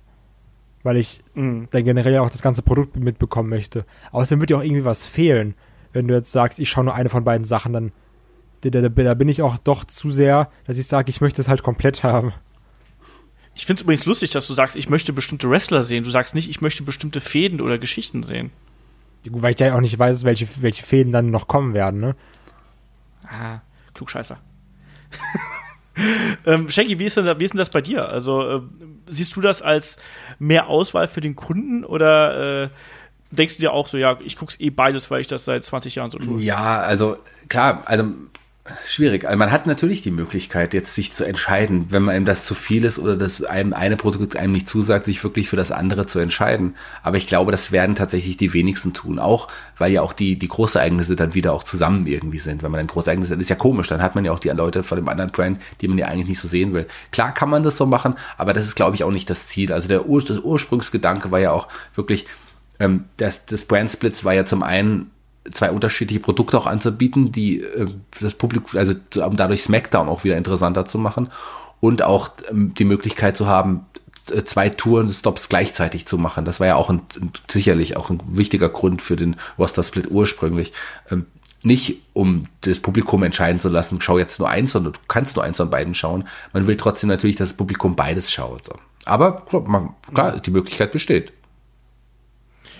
Ja, dann, äh, du hast gerade angesprochen hier die Gründe für einen möglichen oder für einen Roster-Split für die Brand-Extension, die wir jetzt haben. Ne? Also zum einen natürlich, du willst mehr Talent einsetzen, du willst äh, zwei verschiedene Programme zeigen, du möchtest natürlich auch verschiedene TV-Programme und so präsentieren und natürlich dann auch an den Mann bringen und verkaufen. Aber die Frage ist doch jetzt eigentlich, ist das bis hierhin ein Erfolg, diese aktuelle Brand-Extension, die wir haben? Und jetzt hätte ich gerne mal äh, ein wirklich abschließendes Fazit und dann auch mit Schulnote. So, Kai, bis hierhin die zwei Jahre Brand Extension, die wir jetzt hier derzeit bei Raw und SmackDown haben. Wie siehst du das? Siehst du es als Erfolg an und was würdest du da äh, als ja, Zeugnisnote drunter setzen? Boah, also ich würde dem ganzen Ding eine 2 geben. Mit der Begründung, dass es auf jeden Fall viel, viel, viel Müll gibt, ja, auf, also definitiv, das kann man nicht wegreden. Aber alleine die Leistung, dass der Brand, das ist auch so ein schweres Wort, ne, dass der Brand Split es geschafft hat, dass überhaupt die zweite Sendung SmackDown wieder sehenswert wird. Ich glaube, das ist der krasseste Erfolg. Also, weil, ähm, wenn du jetzt mal daran erinnerst, wie SmackDown war, bevor es den Shake-Up gab, das war eigentlich nur ein Rerun von Raw, den du dir nicht anschauen musstest, weil du nichts verpasst hast. Und dadurch, dass du jetzt allein mal SmackDown wieder aufgebaut hast, als Brand, jetzt auch mit einem AJ Styles oder sowas, wo du wirklich sagst, okay, ich habe Charaktere, die verbinde ich mit SmackDown und ich kann das oder das schauen. Und ich habe nicht bei Raw, bei SmackDown nochmal die gleichen Matches wie bei Raw, weil wir einfach alle überall auftreten lassen. Das ist für mich trotzdem immer noch die große Leistung, die über allem steht. Und deswegen würde ich eine 2 geben, sonst würde ich eher sagen, irgendwo 3 Plus Bereich. Okay. Ich bin gespannt, wie es jetzt weitergeht. Shaggy, wie äh, ist dein Zeugnisurteil für den Brand Split und Design Erfolg? Ja, auf jeden Fall ist es in irgendeiner Art und Weise ein Erfolg, so wie das Kai gesagt hat, dadurch, dass SmackDown auch wieder eigenständig jetzt wirklich ist und auch sehenswert ist. Ähm, auch SmackDown hatte jetzt während des Splits seine Tiefen, Raw hat natürlich auch seine Höhen und Tiefen. Ähm, es ist im Grunde so, wie wie man es von früher noch vor 15 Jahren kannte. SmackDown ist jetzt die, die Wrestling-Show wenn man gutes Wrestling schauen will, die, die krassen Kämpfe, schaut man äh, SmackDown. Das ist jetzt nur so natürlich jetzt grob gesagt. Ja. Und wenn man mehr Show und die größeren vielleicht Stars oder, oder krassen Charaktere, aber auch die Big Man sehen möchte, dann schaut man tatsächlich, wow, das hat man wieder so hinbekommen. Zeitweise, wie gesagt, es, es sind manchmal Momente, wo man denkt, cool, das ist cool. Es gibt viele Momente, wo man denkt, ach, das, das ist doch eigentlich scheiße, mach's doch jetzt nicht so. Warum macht ihr es so? Demzufolge, ich kann keine 2 geben, das kann ich nicht. Ich gebe äh, eine 3 minus bis 4 plus oder so. Also es ist noch, es ist noch okay für mich, es ist Wrestling und die WWE unterhält mich, aber ich unterhält mich nicht so, wie sie es eigentlich könnte, weil sie können es auch besser. Ich weiß nicht, warum sie es nicht tun. Ja. Ähm, wir sind gerade so ein bisschen die Punkte durchgegangen, die wichtig sind, äh, um einen erfolgreichen Roster-Split durchzuführen und die den Sinn hinter dieser ganzen Geschichte vorgeben. Und ich finde, ich kann bei ganz wenigen da wirklich einen Haken hintersetzen und sagen, ja, so ist es, so hat es funktioniert. Und ihr sagt, SmackDown ist jetzt plötzlich wieder unterhaltsam. So, ja, SmackDown ist wieder unterhaltsam, aber auf Kosten, dass Raw zweieinhalb Stunden gähnende Langeweile ist. Und vorher war es andersrum. Also deswegen und auch, dass man es nicht schafft, Talente vernünftig aufzubauen, zu positionieren, das ärgert mich auch noch so am meisten, dass man viele Talente, egal ob sie jetzt von NXT oder von sonst wo hochkommen, dass man nicht in der Lage ist, denen vernünftige Geschichten zu geben und dass es da so viele kreative Löcher gibt und äh, so viele Geschichten auch vielleicht vielleicht nur eine Woche interessant sind und vielleicht ein paar Charaktere auch nur für wenige Wochen interessant sind und dann wieder im äh, Nichts verlaufen ich kann dem auch keine gute Note geben, muss ich ganz ehrlich sagen. Also ich tue mich da extrem schwer. Ich habe jetzt äh, im Nachhinein habe ich überlegt, so, hm, was gibt's denn da? Ich würde dem, glaube ich, eine, eine 4 geben. Also ich, weil das ist für mich ausreichend, so dass äh, ich trotzdem irgendwie zumindest bei SmackDown derzeit gut unterhalten werde und Raw hin und wieder mal einen Moment hat, der, der es aufblitzen lässt. Also wir haben auch so Sachen gehabt, wie gerade einem Braun Strowman, der dann da Roughshot gelaufen ist oder sonst irgendwas. Da gab es ja dann auch gute Matches dazwischen und sowas, deswegen gebe ich da keine 4 Minus, so Versetzung gefährdet oder sonst irgendwas.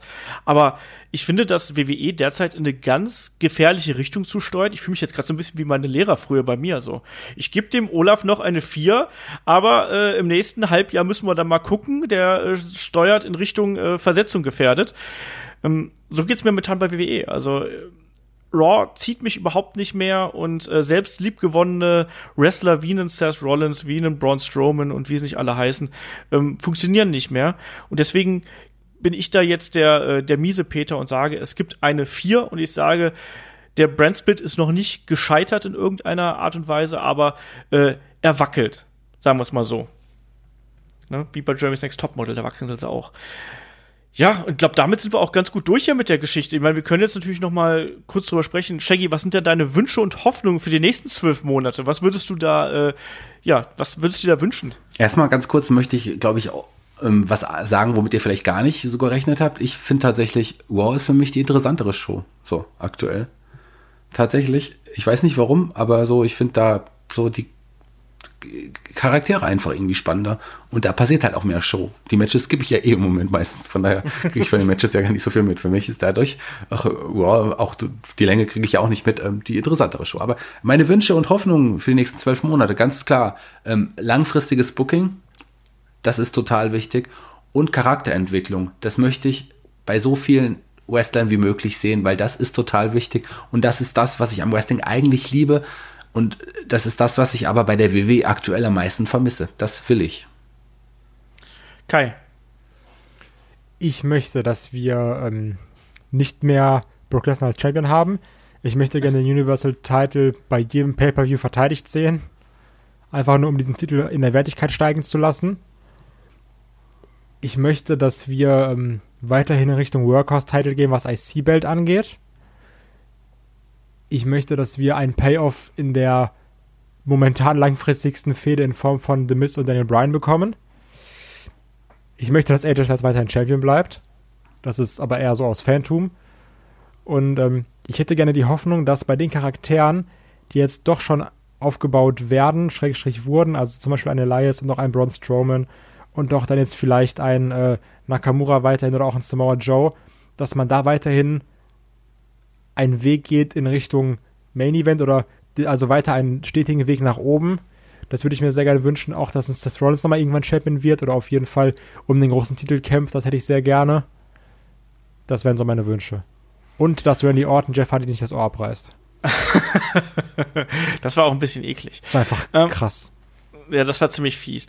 Ähm, genau solche Sachen möchte ich übrigens gerne häufiger sehen. Also so ein bisschen nicht, dass man, dass Leuten die Ohren abgerissen werden, sondern einfach so ein bisschen Sachen, die einen auch so ein bisschen schocken, wo man dann sagt, ui, damit habe ich jetzt nicht gerechnet, das habe ich noch nicht gesehen in irgendeiner Art und Weise. Ich hätte gern ein bisschen mehr äh, Charakterentwicklung, was Shaggy gesagt hat. Ich hätte gerne ein bisschen erwachsenere Storylines, die weit darüber hinausgehen, dass es einfach nur, du, ich greif dich von hinten an, oh nein, du hast meine weiß ich nicht, meine Butterbrotdose geklaut oder sonst irgendwas.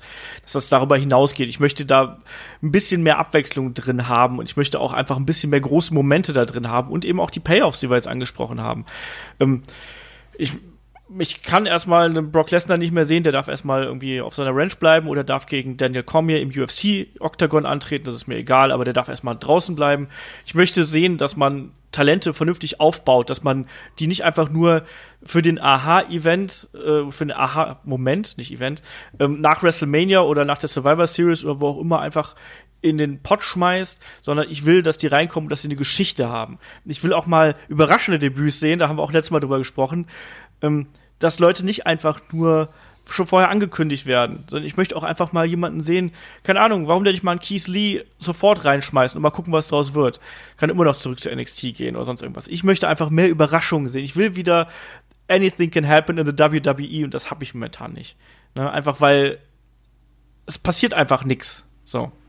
Und das sind eigentlich die Hauptpunkte, die ich mir wünsche. Und ich denke, dass wir den Roster-Split noch äh, über ein paar Jahre haben. Ähm, WWE wird daran festhalten, allein jetzt allerspätestens, weil wir bei zwei verschiedenen Fernsehsendern sind. Ähm, der wird bleiben. Und ich hoffe einfach, dass sich auch durch die neuen TV-Verträge vielleicht auch die Ansprüche, die die Networks eben dann an das Produkt stellen, vielleicht ein bisschen steigern und dadurch auch wieder das Produkt ein bisschen interessanter wird. So. Dann geht's weiter mit den Fragen. Fragen wisst ihr, schickt ihr an fragen at headlock.de und ansonsten bei Twitter, Instagram, YouTube einfach uns einen Kommentar hinterlassen. Ähm, ihr wisst, wie ihr uns da finden könnt. Natürlich auch gerne bei Patreon oder Steady, egal wo ihr uns erreichen könnt. Ähm, der Ronaldinho hat mal wieder zwei Fragen gestellt. Und zwar die erste ist, glaubt ihr, dass WWE Hulk Hogan wirklich wieder zurückholt? Einige Superstars sind hier nicht so gut auf ihn zu sprechen. Also Titus O'Neill zum Beispiel hat sich da ja relativ kritisch geäußert. The New Day war ja eher diplomatisch. Äh, ich kann dir nur sagen, na klar, wird er wieder zurückkommen. Also das ist denen relativ egal, was ein Titus O'Neill sagt. Hulk Hogan ist Geld, bedeutet Einschaltquote und man wird ihn wieder zurückholen. Shaggy, bist du da anderer Meinung? Ähm, ganz klar wird man Hulk Hogan wieder zurückholen. Ich meine, jetzt ist ja, hat man ja im Grunde jetzt dadurch, dass man ihn die Hall of Fame wieder zurückgeholt hat, ist es jetzt auf jeden Fall nur eine Frage der Zeit, bis man ihn auch vor den Kameras wieder sehen wird.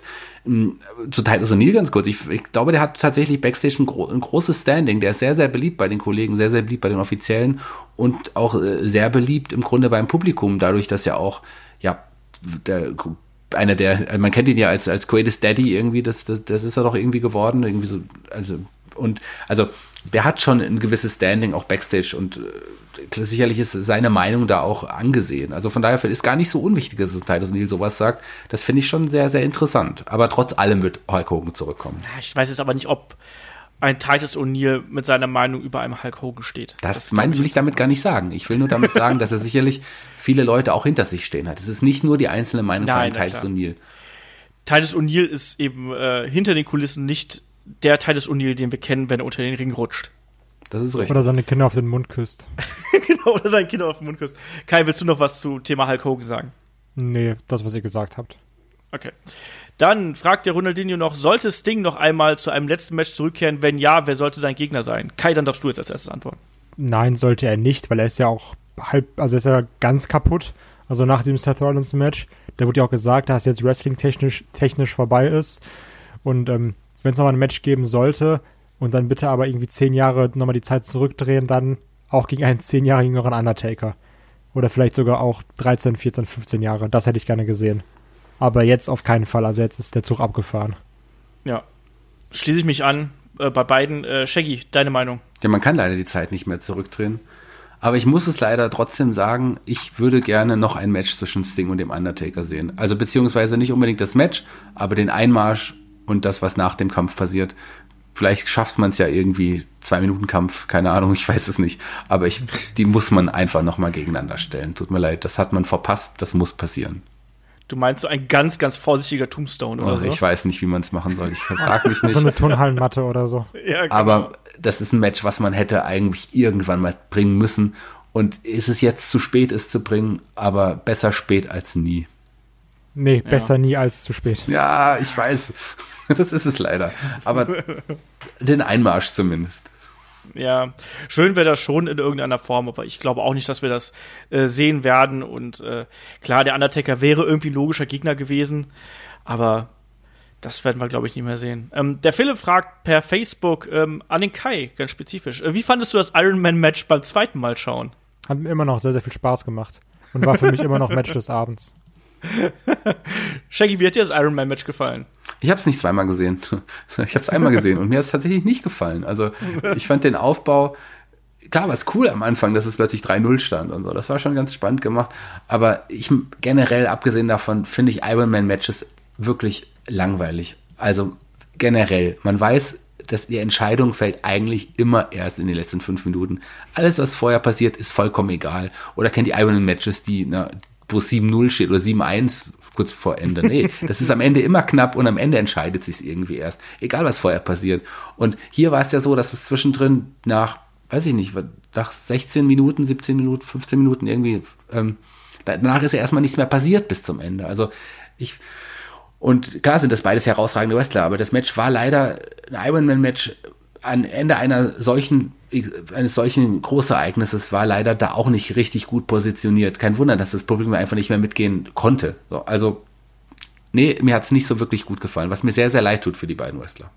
Ja, da sind wir uns einig. Ähm, dann die nächste Frage. Wie gefiel euch der Kampf äh, zwischen Andrade Almas und AJ Styles bei SmackDown?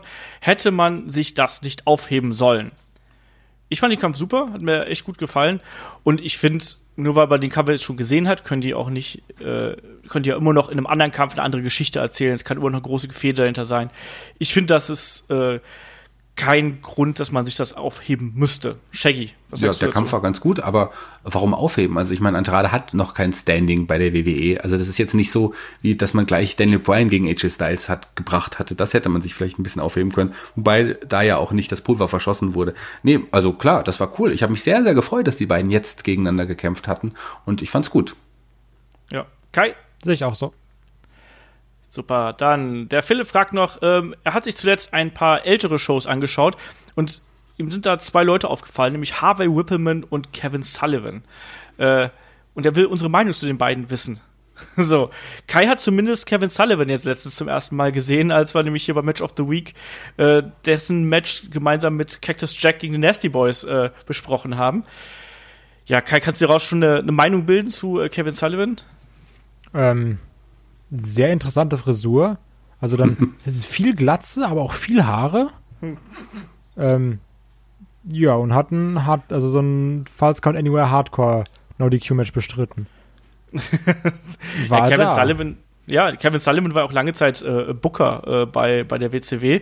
Dungeon of Doom sei Dank und sowas.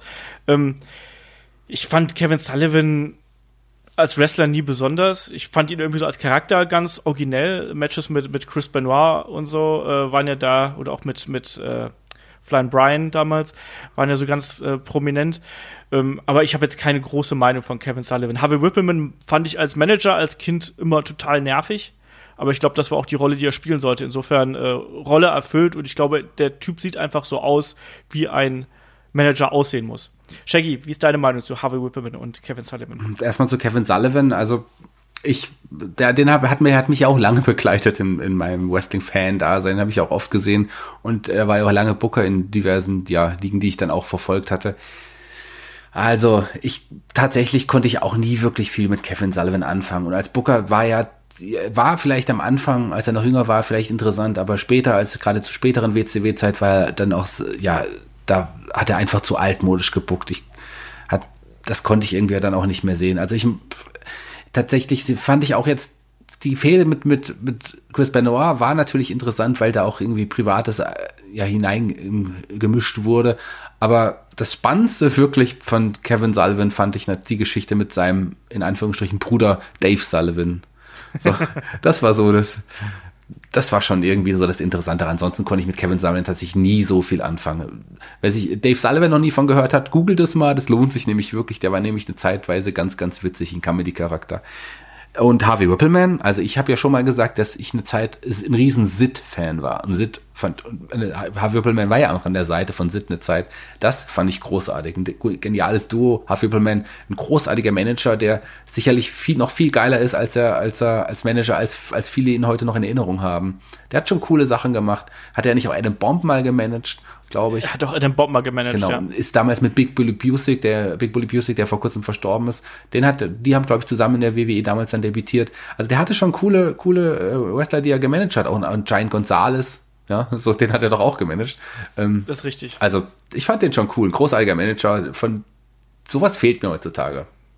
Ja, war natürlich auch dann äh, Backstage aktiv und solche Sachen. Also ich glaube auch, dass das ein verdienter äh, äh, Mensch und Manager und äh, On-Screen-Character und Backstage-Character äh, Backstage und ein verdienter möglicher Hall of Famer. Das wäre doch jemand, den man ja. in Hall of Fame nehmen könnte.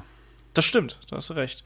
Ähm, Lord Hämchen fragt via YouTube, wer soll Brock Lesners nächster Gegner beim SummerSlam werden? Das können wir, glaube ich, ganz kurz abhaken. Ich würde, ich fände Braun Strowman gut, aber ich glaube, es gibt ein Multiman-Match mit Braun Strowman drin. Kai? Also die Frage geht jetzt um die, also um das, was wirklich passieren wird zwischen Roman und Lashley. Dann würde ich lieber Roman sehen wollen. Aber insgesamt hätte ich am liebsten Seth Rollins gesehen. Okay.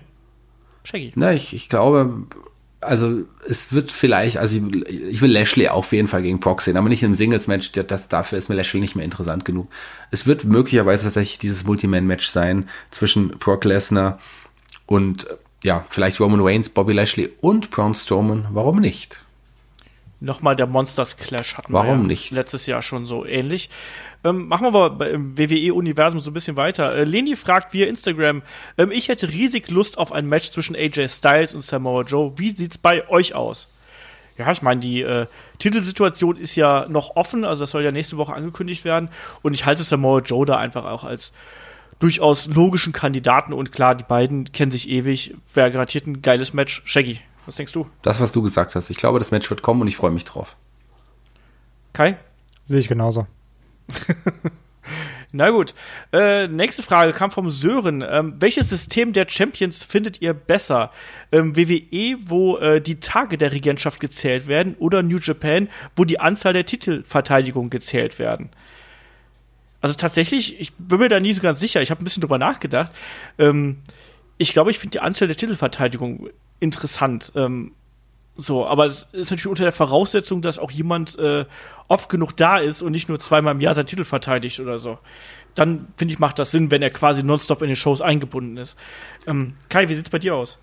Ähm, prinzipiell klingt eigentlich Anzahl der Verteidigungen besser, aber man muss halt auch bedenken, gerade bei einem Produkt wie bei der WWE, wo du mhm. irgendwie in einer Woche fünfmal einen Titel bei einer Hausshow verteidigst, hat es jetzt ja auch nicht mehr so den Wert, wo du, wo du eh weißt, okay, die einzige Gefahr ist vielleicht in den Weeklies oder bei äh, einem Pay-Per-View.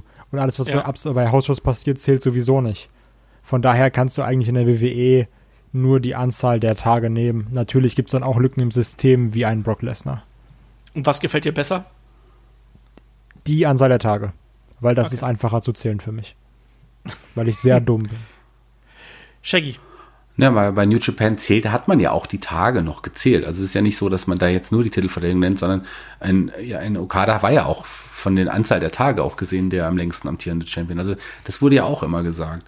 Aber klar, da zählen die Tage auf jeden Fall mehr. Und wie Kai gesagt hat, ist es schwierig, bei einem Proc jetzt zum Beispiel die Anzahl Titelverteidigungen zu zählen. Und genau genommen, wenn es ein richtiger, in Anführungsstrichen, Champion ist, der verteidigt seinen Titel ja auch häufiger als ein Proc macht. Und dann der hat ja auch viel mehr Titelmatches als bei New Japan. Die, da steht der Titel nicht so oft tatsächlich auf dem Spiel. Von daher muss ich sagen, ich finde es bei der WWE besser, dass man die Tage zählt und ich finde es bei New Japan besser, dass man die Anzahl der Titelverteidigungen nennt. ja. Der Burger fragt noch per YouTube, was denkt über die folgenden Wrestler? Also, ich sag von vornherein, ich kenne davon nicht alle. Äh, Zach Gibson, Chris Ridgway, äh, Spike Trivet, Sid Scala und Mia Yim. Ähm, ich kann meine Meinung äh, fundiert wirklich nur abgeben für äh, Zach Gibson. Der gefällt mir ganz ausgezeichnet, sowohl bei Progress als auch äh, in anderen Promotions. Da war jetzt ja auch im UK Championship Tournament anwesend. Ich finde, das ist ein guter Heal, der spielt das, was er sein möchte, echt gut und den würde ich auch gerne mal live sehen, muss ich sagen. Äh, Chris Ridgway ist äh, auch ein talentierter Typ. Ich finde, der hat ein gutes Charisma, was er mitbringt und der wird seinen Weg gehen. Äh, Spike Trivet und Sid Scala habe ich googeln müssen. Beides Engländer, beides junge Leute, die noch nicht allzu lange dabei sind. Ähm, machen aber einen guten Eindruck, habe ich aber, glaube ich, maximal einmal gesehen und dann auch nicht so bewusst. Deswegen kann ich da keine Meinung abgeben. Mia Yim, äh, geschenkt, äh, ist ein Star, äh, absolut talentiert und äh, finde ich gut. Shaggy, ja, ähm, ich bin tatsächlich mit dem englischen Wrestling auch gar nicht so, so dabei. Also ich habe tatsächlich kaum oder eigentlich aktuell gar kein Progress oder die anderen liegen auch nicht. Ich habe Zach Gibson ein paar Mal gesehen, den finde ich cool, den habe ich auch beim UK-Tournament gesehen. Da hat er mich wirklich überzeugt, fand super toller Heel. Ähm, gefällt mir gut, aber ich glaube, dass er im WWE-Roster so noch nicht funktionieren würde. Also der ist schon im WWE UK Roster da auch ganz, ganz gut aufgehoben. Die anderen tatsächlich, die anderen, das sind auch Engländer, oder? Die anderen mhm. drei. Ja. Die sagen mir tatsächlich vom Namen ähm, ja was, aber ich habe, ich kann mich jetzt nicht an Matches wirklich richtig erinnern. Also die haben mich nicht in mein Gehirn gebrannt, tatsächlich nicht. Mia Yim natürlich, ähm, die finde ich toll. Also erstmal optisch eine wunderschöne Frau. Ähm, ja, auch schon sehr erfahren im Damen-Wrestling, auch sehr, sehr erfolgreich. Also war ja auch schon bei CZW, auch in Japan irgendwie sehr aktiv. Ring of Honor war sie sehr, sehr lange. Ähm, auch im Tag Team mit, mit hier Blue Pants, Liver Bates, die als Lucha Sisters sehr, sehr erfolgreich, tolles Team irgendwie gewesen. Da hat mir Blue Pants tatsächlich noch besser gefallen als, als bei NXT war. Auch, auch Mia Yim bei TNA war sie auch länger aktiv bei diese Dollhouse oder so hieß die Gruppierung, glaube ich. Ähm, Doll, mhm. war, da war sie sehr cool, auch mal TNA äh, Women's Champion. War auch bei NXT schon ein paar Mal tatsächlich zu sehen, da aber, glaube ich, eher als Enhancement Talent in einigen Matches. Und war, glaube ich, da auch beim Mae Young Classic Tournament bei, im ersten Jahr mhm, dabei. Ich auch, ja. Und hat sogar, glaube ich, es war das Match gegen Sarah Logan, was ich gar nicht so schlecht fand. Ähm, wo sie, glaube ich, auch gewonnen hat. Ich glaube, in der zweiten Runde dann erst ausgeschieden. Ähm, ich finde sie toll. Wunderschöne Frau, die ich, die, der man, die ich sicherlich gerne mal auch noch in der WWE sehen würde, weil sie es einfach drauf hat. Die würde das Roster der WWE oder vielleicht auch erstmal NXT definitiv bereichern. Okay. Kai, kennst du jemanden davon? Ich kenne keinen einzigen davon. okay. Ähm, dann kommen wir zur nächsten Frage. Der Mohammed hat gefragt, äh, schaut ihr den G1 Climax? Äh, welches Match hat euch am besten bis hierhin gefallen? So, ich glaube, Kai hat noch nichts davon gesehen, weil der auch nicht so in New Japan drinsteckt, Ganz richtig? genau.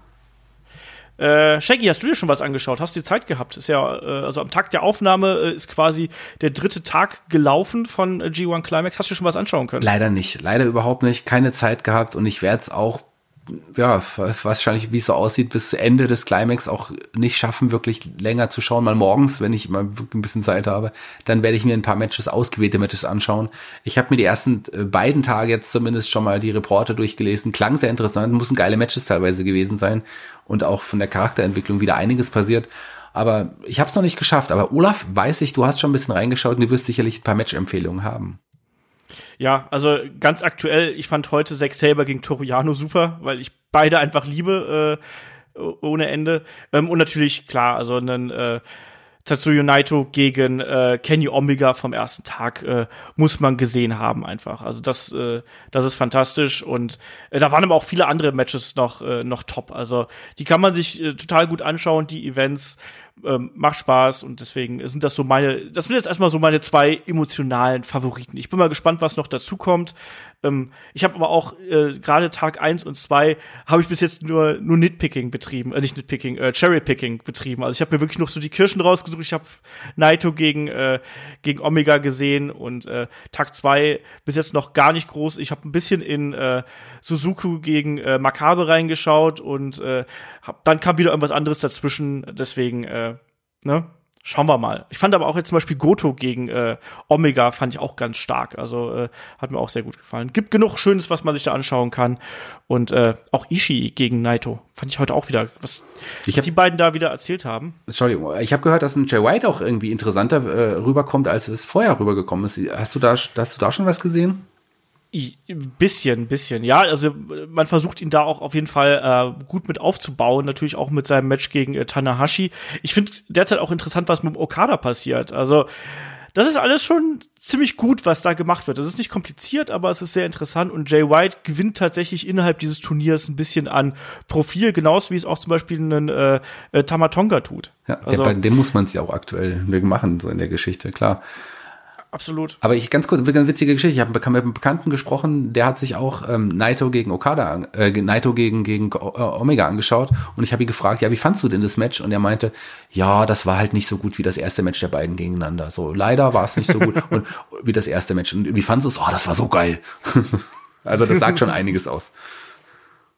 Ja, ne, also ich finde der G1 Climax ist natürlich jedes Jahr total geil, aber es ist auch so viel. Du kommst da echt nicht mehr nicht mehr mit, um, um das das alles zu verfolgen und äh, wenn man die Zeit hat, äh, da regelmäßig reinzuschauen, sollte man das tun, weil es ein tolles Produkt ist. Es ist auch eine gute Abwechslung zu WWE, weil es ein ganz anderer Stil ist, eine ganz andere Art, äh, Wrestling zu präsentieren und Wrestling zu erzählen. Und das macht Spaß. Und da äh, klare Empfehlung, wenn ihr einen Zehner im Monat übrig habt und äh, schaut da ruhig mal rein. Oder unterstützt uns doch bei Patreon und Steady, wo es dann auch äh, jede Woche neue Podcasts gibt. Inzwischen sind wir dabei weit über 60 äh, Podcasts, Videos und Konsorten, Specials. Äh, schaut da einfach vorbei und unterstützt uns. Da gibt's auch äh, Reviews, unter anderem auch zu New Japan Events, natürlich auch noch ein paar Specials, die wir gemacht haben und äh, ganz viele andere Kram. Unterstützt uns sehr gern, wir freuen uns darüber und vor allem helft ihr, hier die ganze Geschichte noch ein bisschen größer zu machen, das ist ja auch wichtig. Ja, Kai und Shaggy, wir sind durch, würde ich sagen. Ähm, wir hören uns nächste Woche wieder. Dann geht's um die verlorene Ära der Ruthless Aggression. Da sind Shaggy und ich dann hier am Start, äh, bevor es in die Sommerpause geht. Ich sag Dankeschön fürs Zuhören. Wir sind Headlock, wir sind raus. Bis nächste Woche. Macht's gut. Tschüss. Tschüss, bis dann. Schön wieder da zu sein.